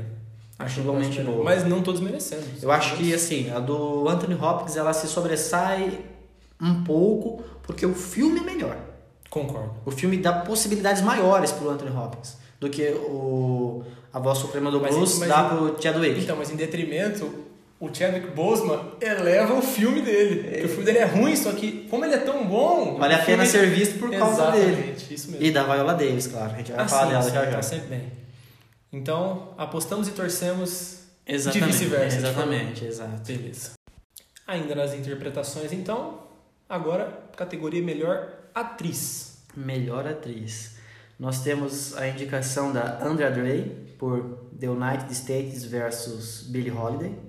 Temos Vanessa Kirby por João, nome do Pieces filme. of a Woman. Não vi esse filme, mas dizem que é muito bom. Temos Carey Mulligan por Bela Vingança. Nossa senhora. Temos Viola Davis por A Voz Suprema do Blues. E temos Francis McDormand por Nomadland. João, sua aposta. Minha aposta. Vamos fazer um outro por eliminação? Vamos por eliminação. Eu acho que o primeiro filme eu não assisti. O Certo, The United também, States. é, eu- também não vi, não gostaria de assisti. me retratar, desculpa, não vi. É, então não vou opinar e acho que também não tem chance nenhum. É, as outras opções são. Eu acho que a. Ah, cara, são. Carrie Mulligan, nossa senhora! Pra mim, a Andrew Day, que eu não assisti, acho que tá melhor que ela. tô brincando, tô brincando. O quê? Não, pra mim a atuação é comum, depois eu vou falar isso no filme. Eu acho uma Não, eu atuação. não aceito, não aceito. Atuação comum, comum. Não aceito esse posicionamento. É, eu acho que. Ah, cara. Viola Davis em terceiro lugar. Vanessa Kirby em segundo lugar. e o Nossa, Oscar para Frances totalmente McDormand. errado. Não, não totalmente errado não, porque eu concordo com o Francis McDormand. Assim, cara, Francis McDormand é, é chover na chuva, De novo? É, Chover na chuva chovida? É. Porque assim, cara, ela, de uns tempos pra cá, ela tá. Ela, assim, ela sempre foi incrível, mas. Ah, mas aí, aí virou a chavinha, né? Não, é, de uns tempos pra cá ela tá tipo super incrível. Ela tá sempre super Ela tá incrível. Super Saiyajin nível 3 de É, atuação. cara. Então, tipo assim, não tem o que fazer, cara. Frances McDormand, quase tudo que ela tem feito, quase não, tudo que ela tem feito, né? É, é digno de nota. Então, atuação impecável mais uma vez, assim, o filme só é o que é por causa dela? Não, Não, somente. não, ô. É, não somente, porque aí tá Não, mais aí tá contradizendo o que a gente falou tá até então. Tô duas horas falando, o que você vai me contradizer? Só pra ver o que você ia falar. Não, brincadeira. É, mas assim, mais uma vez, é mais um adereço impecável do filme. Não, é. Igual a direção da Chloe é um adereço. Igual a fotografia do filme é, é, incrível. tudo, é tudo maravilhoso ali, cara, naquele filme. Então, Francis McDormand é a minha aposta também. Em termos de eliminação, Andrade, desculpa, não, não sei quem é você, não, Nossa. não vi o filme, desculpa Não mesmo. sei quem é você. Então, assim, não, não posso opinar. Com relação a Vanessa Kirby, sei quem é, mas também não posso assistiu o filme? opinar, não assisti o filme. Agora vem o top 3, né? Em terceiro lugar, deixa- deixaria a Viola Davis. Ah, não. A Viola Davis tá, é, também é aquela mesma coisa, né? Tá sempre incrível, às vezes mais, às vezes menos, mas O menos é incrível. o menos ainda assim é incrível, né? Mas assim, eu acho que o destaque do filme mesmo é do Chadwick, né? Ela, ela tem ali até, de certo modo, mais momentos que ele, né? Sim. É, acho que o personagem promove, né? É. Isso pra ela. Dá os momentos dela ser grandiosa. Mas eu acho que o destaque do filme é, é ele. Ela tá muito bem, mas não, não, não vejo como favorita. E aí vem a minha torcida. A minha torcida vai sim pra Carrie Mulligan. Se ela vencer, eu vou dar um mortal carpado na sala de casa. Brincadeira, não vou porque eu não sei, mas eu vou ficar muito feliz. Porque ela tá incrível, o filme é bom, mas a atuação dela é fantástica. Eu- é isso que eu tenho a dizer. É, cara, olha, maravilhoso. Inclusive, quem não viu, veja Bela Vingança. Veja. Filmaço. Filme mediano. filme esquecível. Você vai passar Ah. dois dias e vai esquecer o que você assistiu. Ah, tá. Ah, sei. E aí, então se Sim, eu... Francis McDormand pra ganhar. É, sim, minha aposta Ah, é tá. Francis McDormand. É, então acho que é isso. Tem muito o que comentar aqui, né? Não, é. Mas assim, páreo duro, viu? Ah, eu que- Apesar de não ser minha escolha, Vanessa Kirby levou uns prêmiozinhos aí na temporada. Não, ela tá muito bem. Ela né? tá muito então, bem. assim, bem cotada também. Mas então, o problema é que o filme Pieces of a Woman, ele tem um... Os primeiros 25 minutos, você não assistiu, né? Não. Quem assistiu sabe do que eu tô falando, são 25 minutos do parto dela. É um par... Uma mulher que decide ter o parto em casa e perde o bebê. É isso que é o filme. Uhum. Certo. E ela tendo que reagir sobre esse acontecimento A trágico. escolha dela. Isso. Não, é sobre o- a morte, um acontecimento Ah, tá. trágico ah, e tal. tá. Entendi. E, cara, os primeiros 25 minutos. Insanos. Nossa, cara, ela tá muito, ela tá impecável. Se ela Mas parece uma mulher grávida. o, o restante não sustenta. Não, é porque o, o, o restante do filme ele não é. Ele, é, não sustenta esses, esses primeiros 25 minutos, que eles são viscerais, assim, uma coisa muito doida do parto. Efeito up, então. Isso, É. é isso. Efeito up. E no final ele tem até um dramazinho de tribunal, que aí o filme tenta dar um momentinho pra ela que ele. Vai, De novo. vai, ganha o Oscar, ganha o Oscar. Só que eu acho que não, não, não tira da, não desbanca a McDormand. E, aliás, se eu fazer uma adendo desse filme, tem um cara que eu gosto muito que atua nesse filme, Sim. que é o Shia LaBeouf, que eu adoro ele, ele tá muito bem, só que ele é doido da cabeça, né? Não Não, consegue. eu, eu, eu admiro muito a sua galeria de, de atores, assim. Sim, não, não. É, sem, é, eu- Sharon Baron Cohen e depois... Sacha é, Baron Cohen, é, Shia LaBeouf. Certo, pessoal. Então, chegamos à última categoria, a categoria de, né, para muitos, a principal categoria de maior destaque da premiação, que é a categoria de melhor filme. João, por favor, por, favor, Tá emocionado, chegou É. na principal categoria, emocionou. quais são os indicados, por favor? Então temos O Som do Silêncio, Mank, Minari, Bela Vingança, que nem devia estar aqui, Meu Pai, Judas e o Messias Negro, O Sete de Chicago e Nomadland. Walter, o seu. Sua torcida primeiro, sua torcida. Depois a gente fala a nossa aposta por último. Ah, cara, então, complicado, hein? Porque assim, ó, a lista tem grandes filmes. Grandes filmes mesmo. A minha torcida seria para Judas e o Messias Negro. Torcida. Torcida, porque eu acho que é um filme que, assim, muito bom e que não vai se dar um- bem na- nas categorias em que foi indicado. Não vejo como franco favorito a nenhuma das categorias. Então eu gostaria que levasse de melhor filme para que ele fosse potencializado ao grande público, entendeu? Então ficaria muito feliz se Judas e o Messias Negro vencesse. Todavia, tem outros grandes filmes que eu gostaria também, ficaria feliz que se vencessem, que é o caso, por exemplo, de Bela Vingança, Nossa. que é o caso, por exemplo, de Meu Pai, São grandes filmes que eu ficaria muito feliz. Agora tem os filmes que eu não gostaria que vencesse. Que é mas eu não. É, mas curiosamente eu Você também não eu também não assisti. Então, talvez seja só um preconceito bobo e sejam grandes filmes também. Mas que é o, o É um de preconceito infundado, né? Que você nem assistiu. não, é por- só por ter o selo original Netflix, Ah, já, entendi, já, entendeu? entendi. Já, já realmente já não, não consigo gostar. Mas enfim, o set de Chicago, né? E Mank. Mas assim, são muito favoritos também. né? Então, acho que torcer contra nesse caso não vai adiantar muito. É, o Som do Silêncio, grande filme, mas não, Ah, não. não Acho tem que eu- chances. não, não, não. né? Minari eu não vi, então também não sou capaz de opinar. Apesar de que é um filme da, produzido pela A24, né? A24 e Só assim, produz coisa boa, né? só produz coisas boas, porém não premiadas, né? Com exceção do Moonlight, É que levou. E Moonlight foi Quase que é. Quase que ele foi esquecido, né? É, então. Mas assim, cara, é, minha aposta, meu cascalho ali, meu dinheirinho suado, vai pra Nomadland mesmo. É, acho que é, a, a chuva tá em Nomadland, assim, né? Sim, tá, não é, adianta. Não tem o que falar, cara. Tá levando tudo e, sinceramente, é o melhor filme. Minha É, opinião, é, é, o melhor assim, filme é. de todos mesmo. Sou- merece. Sou obrigado merece a concordar. Apesar de não ter visto ali o Mank e o set de Chicago, nem É, Minari. De todos, eu, não, eu só não assisti Mank. Os outros eu assisti todos. E pra mim é o melhor filme mesmo. É, é tranquilamente merecedor de ganhar levar o prêmio.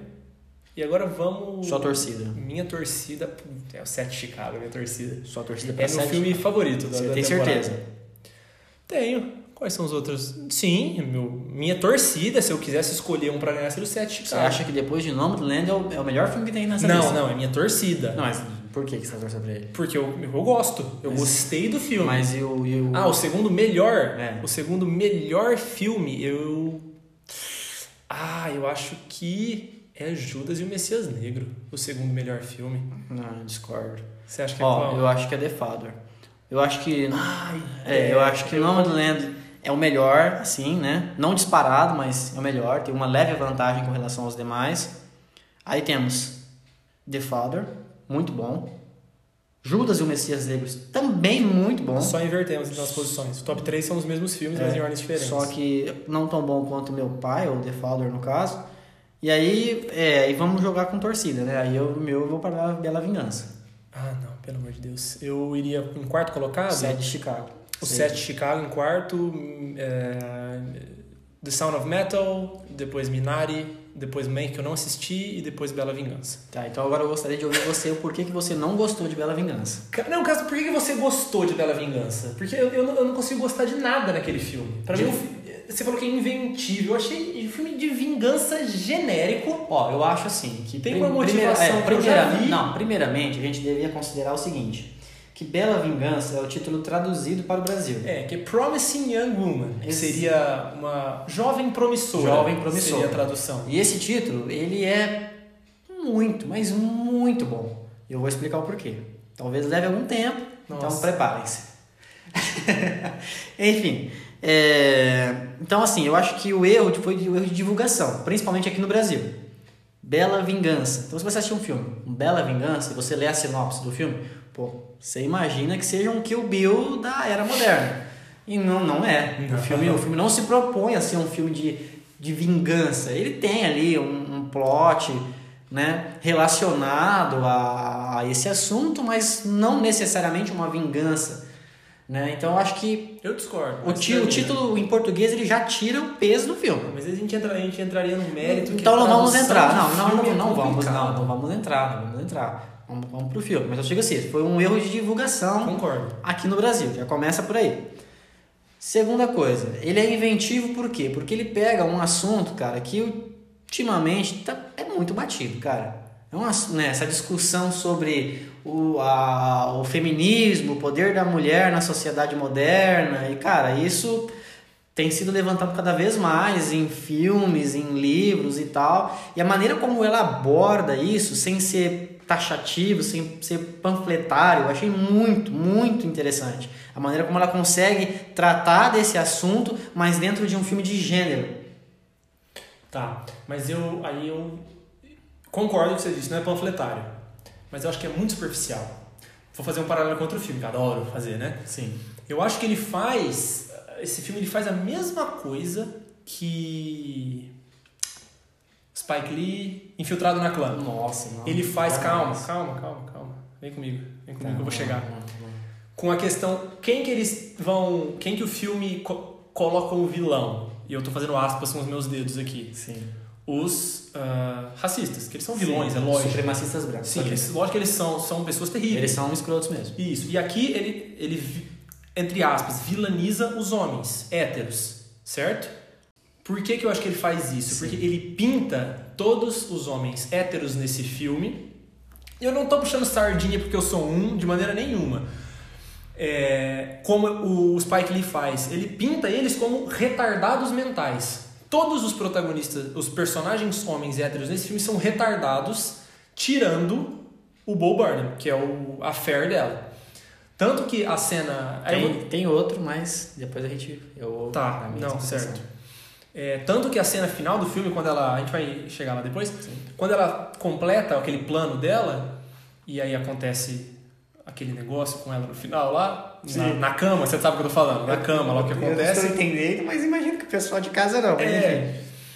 Ah, e aí, o que, que acontece? Ela tá. Ah, spoiler, eu vou ter que falar, desculpa. Não, posso vamos falar? lá. Não, pause. Segura o raciocínio. Eu Vou passar então pro pessoal A sinopse? a sinopse. Quer que eu passe? Básica. Sim, você é mais pragmático, por favor. Tá, a protagonista, a Mulligan, ela era uma promissora jovem mulher.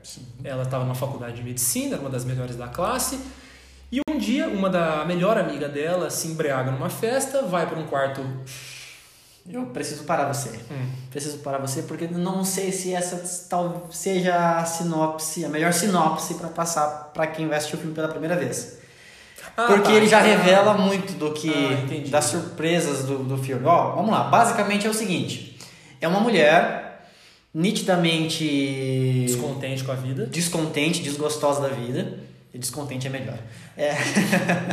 e aí, assim, ela é introduzida no filme como uma mulher que se passa por embriagada para poder seduzir homens, aspas, machistas.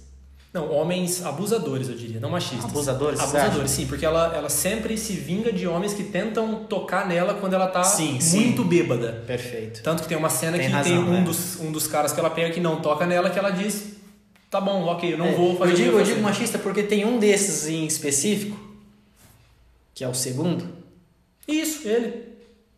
que ele, ele mais fala do que, do que Do que faz qualquer faz? coisa. É. Então, não, mas eu, eu tô dizendo assim que todo. Todo abusador é machista e nem todo machista é abusador. Certo. É isso que eu tô querendo dizer. Perfeito. Vamos voltar então. Sinopse básica. Então, Essa ela- mulher descontente da Isso. vida. Ela e- se vinga de homens abusadores por Sim. conta de um trauma da infância. de um trauma passado. Um trauma na adolescência. Pronto. Exatamente. Esse é perfeito. E E aí agora continua. Então, então, eu acho que o filme pinta os homens como retardados mentais o tempo todo. Como o Spike Lee pinta no. No infiltrado na Isso. clã. E me tira essa. a força da, da bela vingança dela. Entende? Porque ela tá se vingando de um retardado mental. Ó, Entende? Vamos lá. Não tem um vilão, mesmo o vilão sendo retardado, eu entendo a força que ele tem. Sim. Ó, é o seguinte. Mas eu não, não sinto Talvez eu esteja errado, talvez eu esteja errado, mas eu assisti algumas entrevistas da diretora e talvez eu não esteja tão errado assim, porque ela dá a entender que o que eu entendi é o que ela queria passar. Que é o seguinte, é, esse filme ele precisa ser encarado da mesma maneira como Get Out, Corra, do Jordan Peele, é encarado. Ele é um filme que trata de um assunto extremamente sério e importante na sociedade atual, mas ele precisa ser encarado de uma maneira cômica, cômica trágica. Nem sei se existe esse. Tragicômica. Tragicômica, isso, perfeito. Porque assim, ele trata assuntos muito densos, mas ele. Mas é complicado porque o Get Out é uma ficção científica, de certo ponto.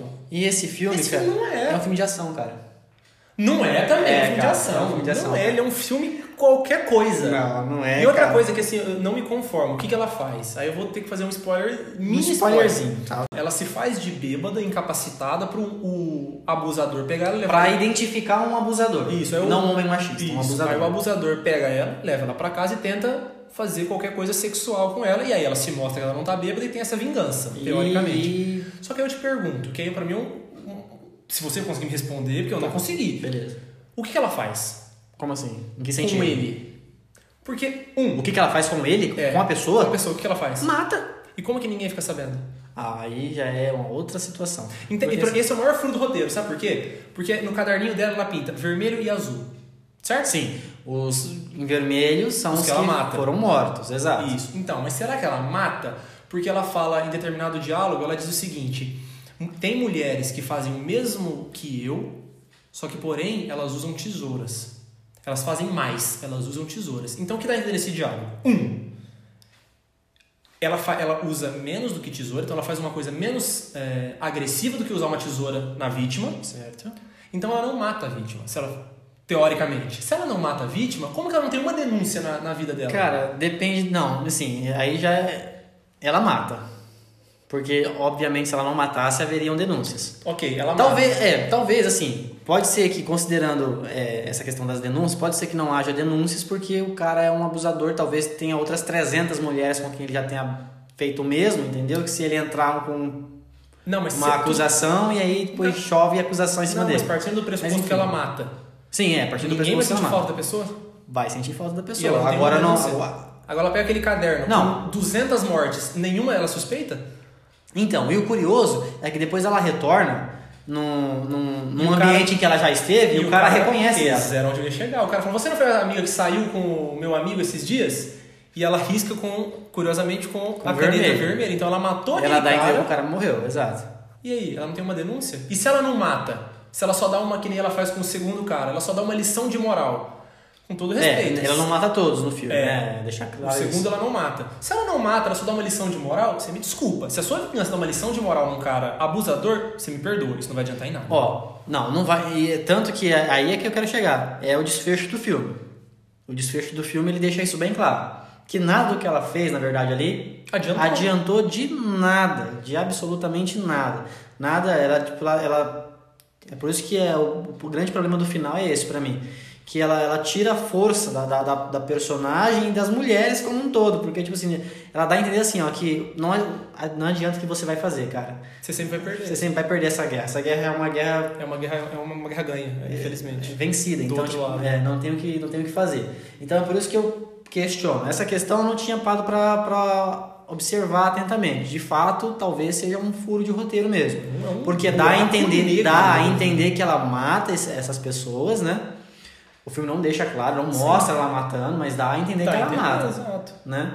E agora sim, essa questão do da, das acusações, ela não ser acusada, de ninguém ir atrás, pelo menos com aqueles que ela não matou, né? Eu acho que é mais por conta Não, disso não, mesmo. Não, não. é, é, eu digo a questão de se ela mata, Se ela mata, o, não, é. o pessoal do entorno da vítima. Nunca. Poxa, eu tava. Tanto que você até citou a cena, que era onde eu queria chegar, que o cara reconhece, Reconhece ela, Ele não né? sentiu falta do amigo? Nunca. É. Tanto que eles, no primeiro diálogo, eles estão happy hour. O happy hour é o quê? É uma hora feliz do trabalho. Trabalho, eles trabalham juntos. Não, trabalho. e o diálogo deles é relacionado ao trabalho. Exatamente. né? Então, assim, é, tem essa questão. Realmente o filme não deixa claro e o que, que ela faz com essas pessoas, dá a entender que ela mata esses homens. E se ela mata, simples, eles simplesmente morrem e, e- enfim. foi sim, acabou. né? Mas, é, tal, mas talvez seja também, não sei, aí talvez eu esteja só viajando muito na maionese.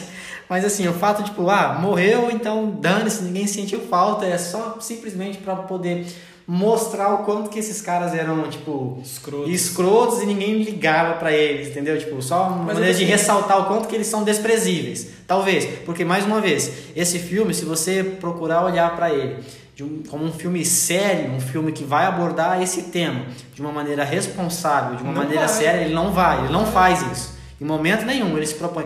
Tanto que a introdução da personagem já é, ela é totalmente pop art, sabe? É Sim. super colorida, de uma maneira super. Nossa, eu, eu, eu já me, o filme me perdeu na segunda sequência, quando ela acorda e vai pro trabalho e ela passa na frente de um de uma obra, Uma construção e aí civil. o pedreiro olha pra ela e ela olha de volta e aí ela não se sente intimidada, ela dá um olhar de de ela não, não sou a presa, eu sou a predadora. Eu falo: "Ah, Não, é isso não- que o filme quer mesmo". Não, não, eu não, eu não, não, aí é concepção, né, cara? Porque eu já não tive essa sensação. Nossa. A sensação que eu tive foi, tipo, dela olhar pra aqueles caras ali e falar, puxa. Não, ah, não, Que ela, ela faz uma cara de, Tipo- de, de tentando intimidar o cara. Não, porque ela fica parada assim, sabe? Os caras, os, quem fica, os caras ficam intimidados por si só, porque ela simplesmente para e fica olhando assim, ó.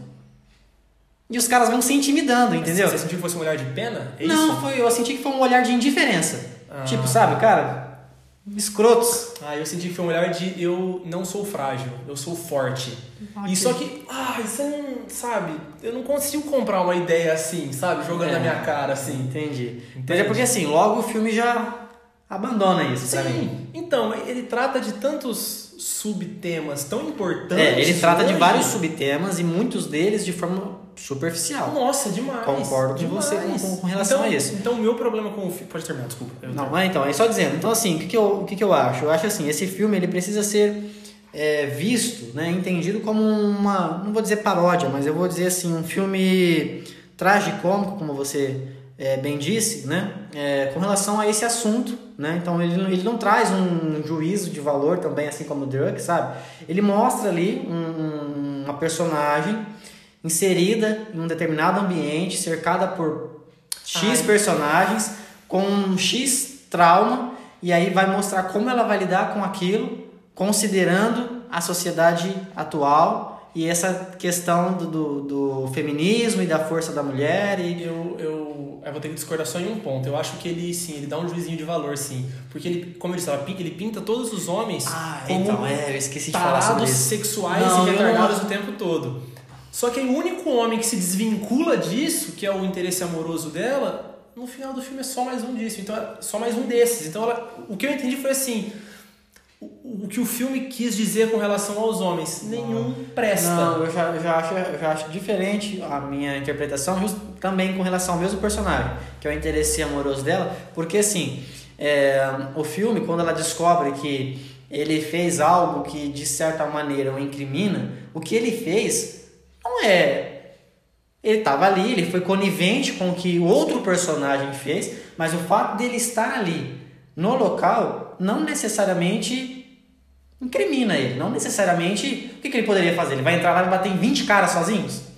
Ah, mas, mas aí o filme ele quer dizer que, ela, que ele poderia ter denunciado os- aqueles amigos que ele continua sendo amigo até hoje. Ah, o filme já mostra diferente. O filme não mostra que ele é amigo. Tanto que ele fala assim: ah, você- Mostra. Não, mostra que ele é amigo de rede social. Tipo, a fulano de tal vai se casar. Então, Ah, mas ele vai no casamento. Não, ele vai no casamento, mas ele é porque ele trabalha no mesmo local, que o cara também é da, do hospital, não é? O cara que vai se casar? Que é o, o, o principal vilão, É, digamos assim. O mauzão do filme, É. eu não lembro. Se eles É, trabalham no eu acho que lugar. é ambiente de trabalho ali. Sabe aquela amizade que você, ah, tenho na rede social, conheço, mas não saio junto. Tanto que ele fala assim, ah, ele vai casar. Aí ela fala assim, ah, é, tipo, aí você já vai entender que ela também conhece a pessoa, né? Ela fala, vai casar, ele é com tal pessoa. É, aí ele, ele fala assim, eu não sei se, por que, que ele fez isso, não sei o quê, né? É bem a cara dele mesmo fazer isso, não sei. Então, tipo assim, dá a entender que ele conhece a pessoa, mas não conhece tanto.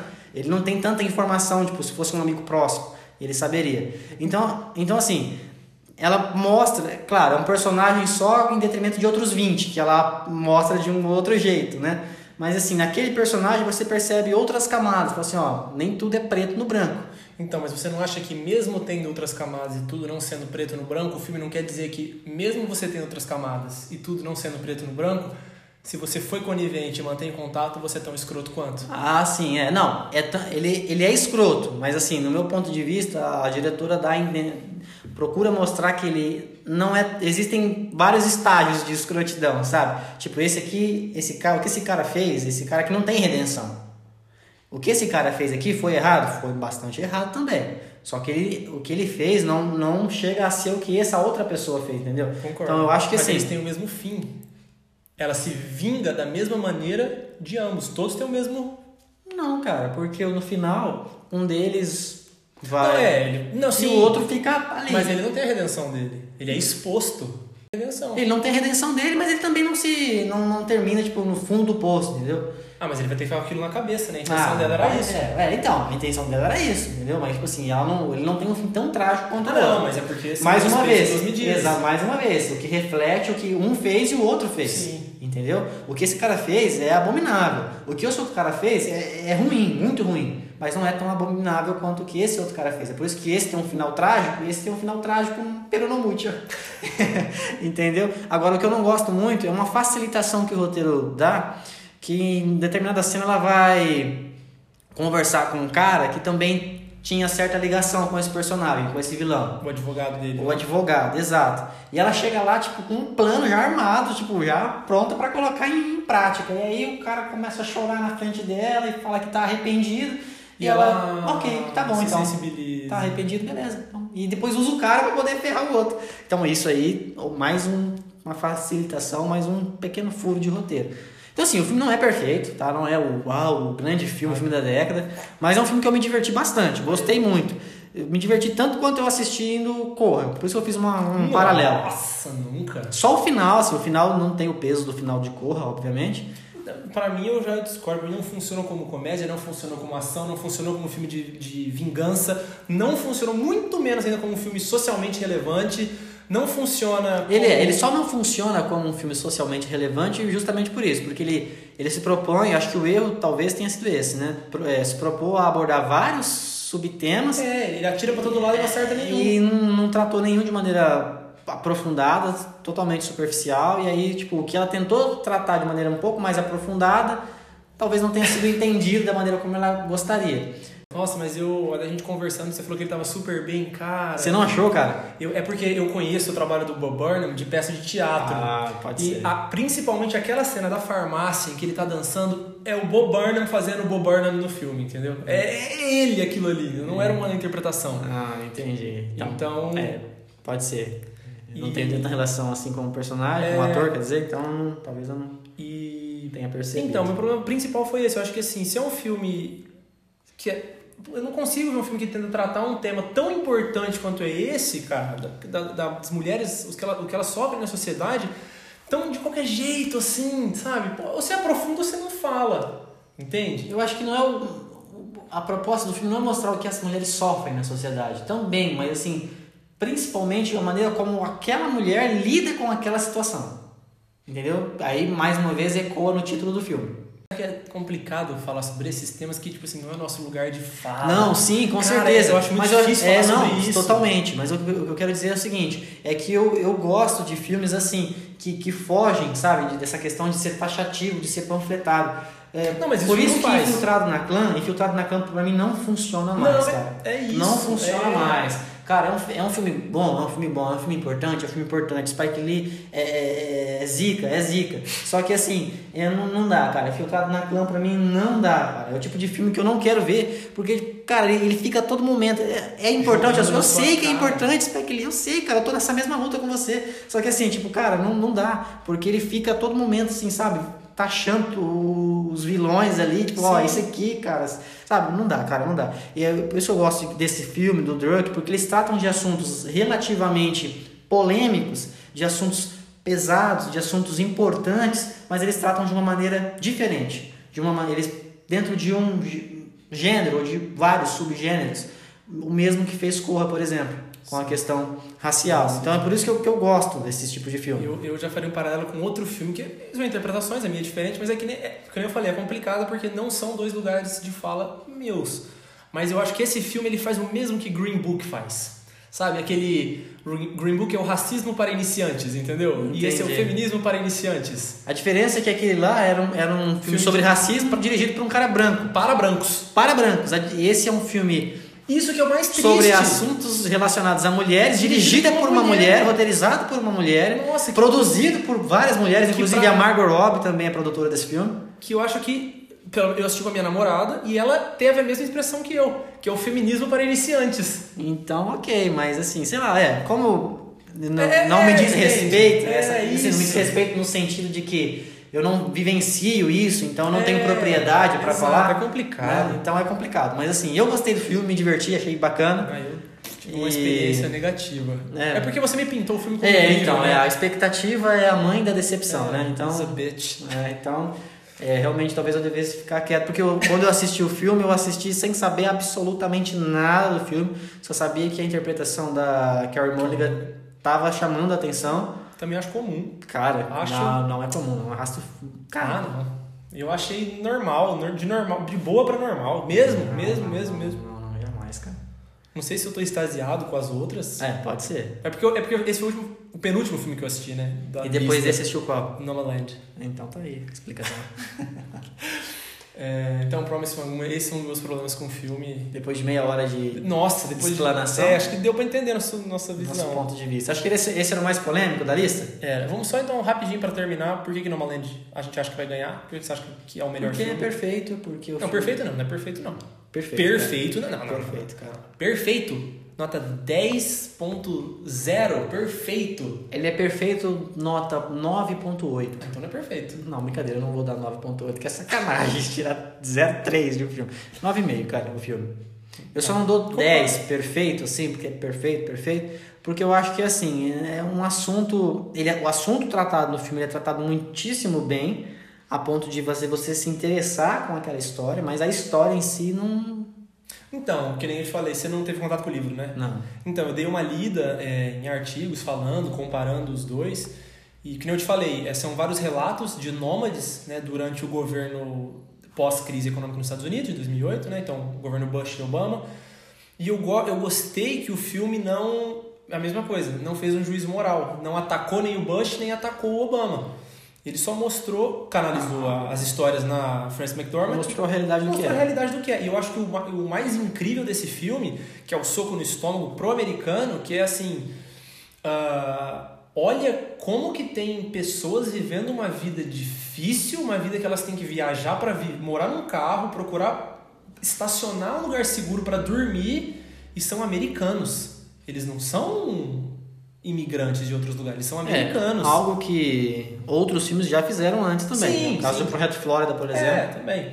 Mas que é um filmaço. que é um grande filme. É, então isso que eu acho que foi o, a cereja do bolo desse filme. É, o, o que eu quero dizer é o seguinte, eu entendo o que você está dizendo e concordo super, mas eu acho que esse filme funciona mais para o público americano do que para o público Sim. em geral, Sim. entendeu? Então assim, ele, ele talvez para o público médio, sabe, para o grande público, a galera vai assistir esse filme e tipo vai falar, putz, Que maçante. que chato. Não, e é um filme que não acontece nada. É aí que eu digo que a atuação da Frances McDormand mais uma vez merece destaque, É. porque ela conduz o filme, ela consegue, sabe, Sim. trazer Mas é o que eu falei lá atrás do Minari. É um filme sobre a vida. E, a, cara, usa a sua vida como exemplo. Sua vida não acontece nada de incrível todos os dias. É, tem Entende? dias que É é só um dia normal. É, é um dia depois do outro. É rotina, é, é- é corriqueiro, que é aquele marasmo, entende? É, concordo. Então, acho que, Então acho que eu não dou 10 por, por conta disso, por ele não ter um valor de entretenimento tão incrível. é exatamente o que, eu, o que eu digo também com relação a isso. Ele é um, não tem valor de entretenimento. É diferente, por exemplo, de filmes que discutem é, Projeto Flórida, por exemplo. A gente, já que a gente citou, Sim. Projeto Flórida ele, ele trata de um assunto parecido, Sim. tecnicamente falando, né? Mas ele tem ali um valor Todo, Né? todo. Então, assim, de entretenimento. Então, é, eu acho que, inclusive, não foi lembrado né, na premiação, ou foi? A, Não a Brooklyn Prince foi indicada a melhor atriz É, mas o melhor filme Não, não. melhor filme não, melhor filme não. Merecia, cara. Mas enfim. Então, É. Nomaland, por isso que a gente acha que vai vencer o melhor É, filme. E a fotografia é linda, né? Perfeito. Nossa, Isso sim é perfeito. Essa é perfeita, essa eu concordo. Então acho que deu pra. Deu, né? Ah, Acho que já deu, sobre Oscar, deu, né? Dá pra fazer, na verdade, um episódio só de Drunk, um episódio só de Bela Vingança E o resto. e o resto, mas. Enfim. Então, beleza, fechou. Espero que vocês tenham gostado. Obrigado a cada um de vocês pela audiência. E aí, até semana que vem. Até semana que vem, pessoal. Até mais. Tchau, tchau.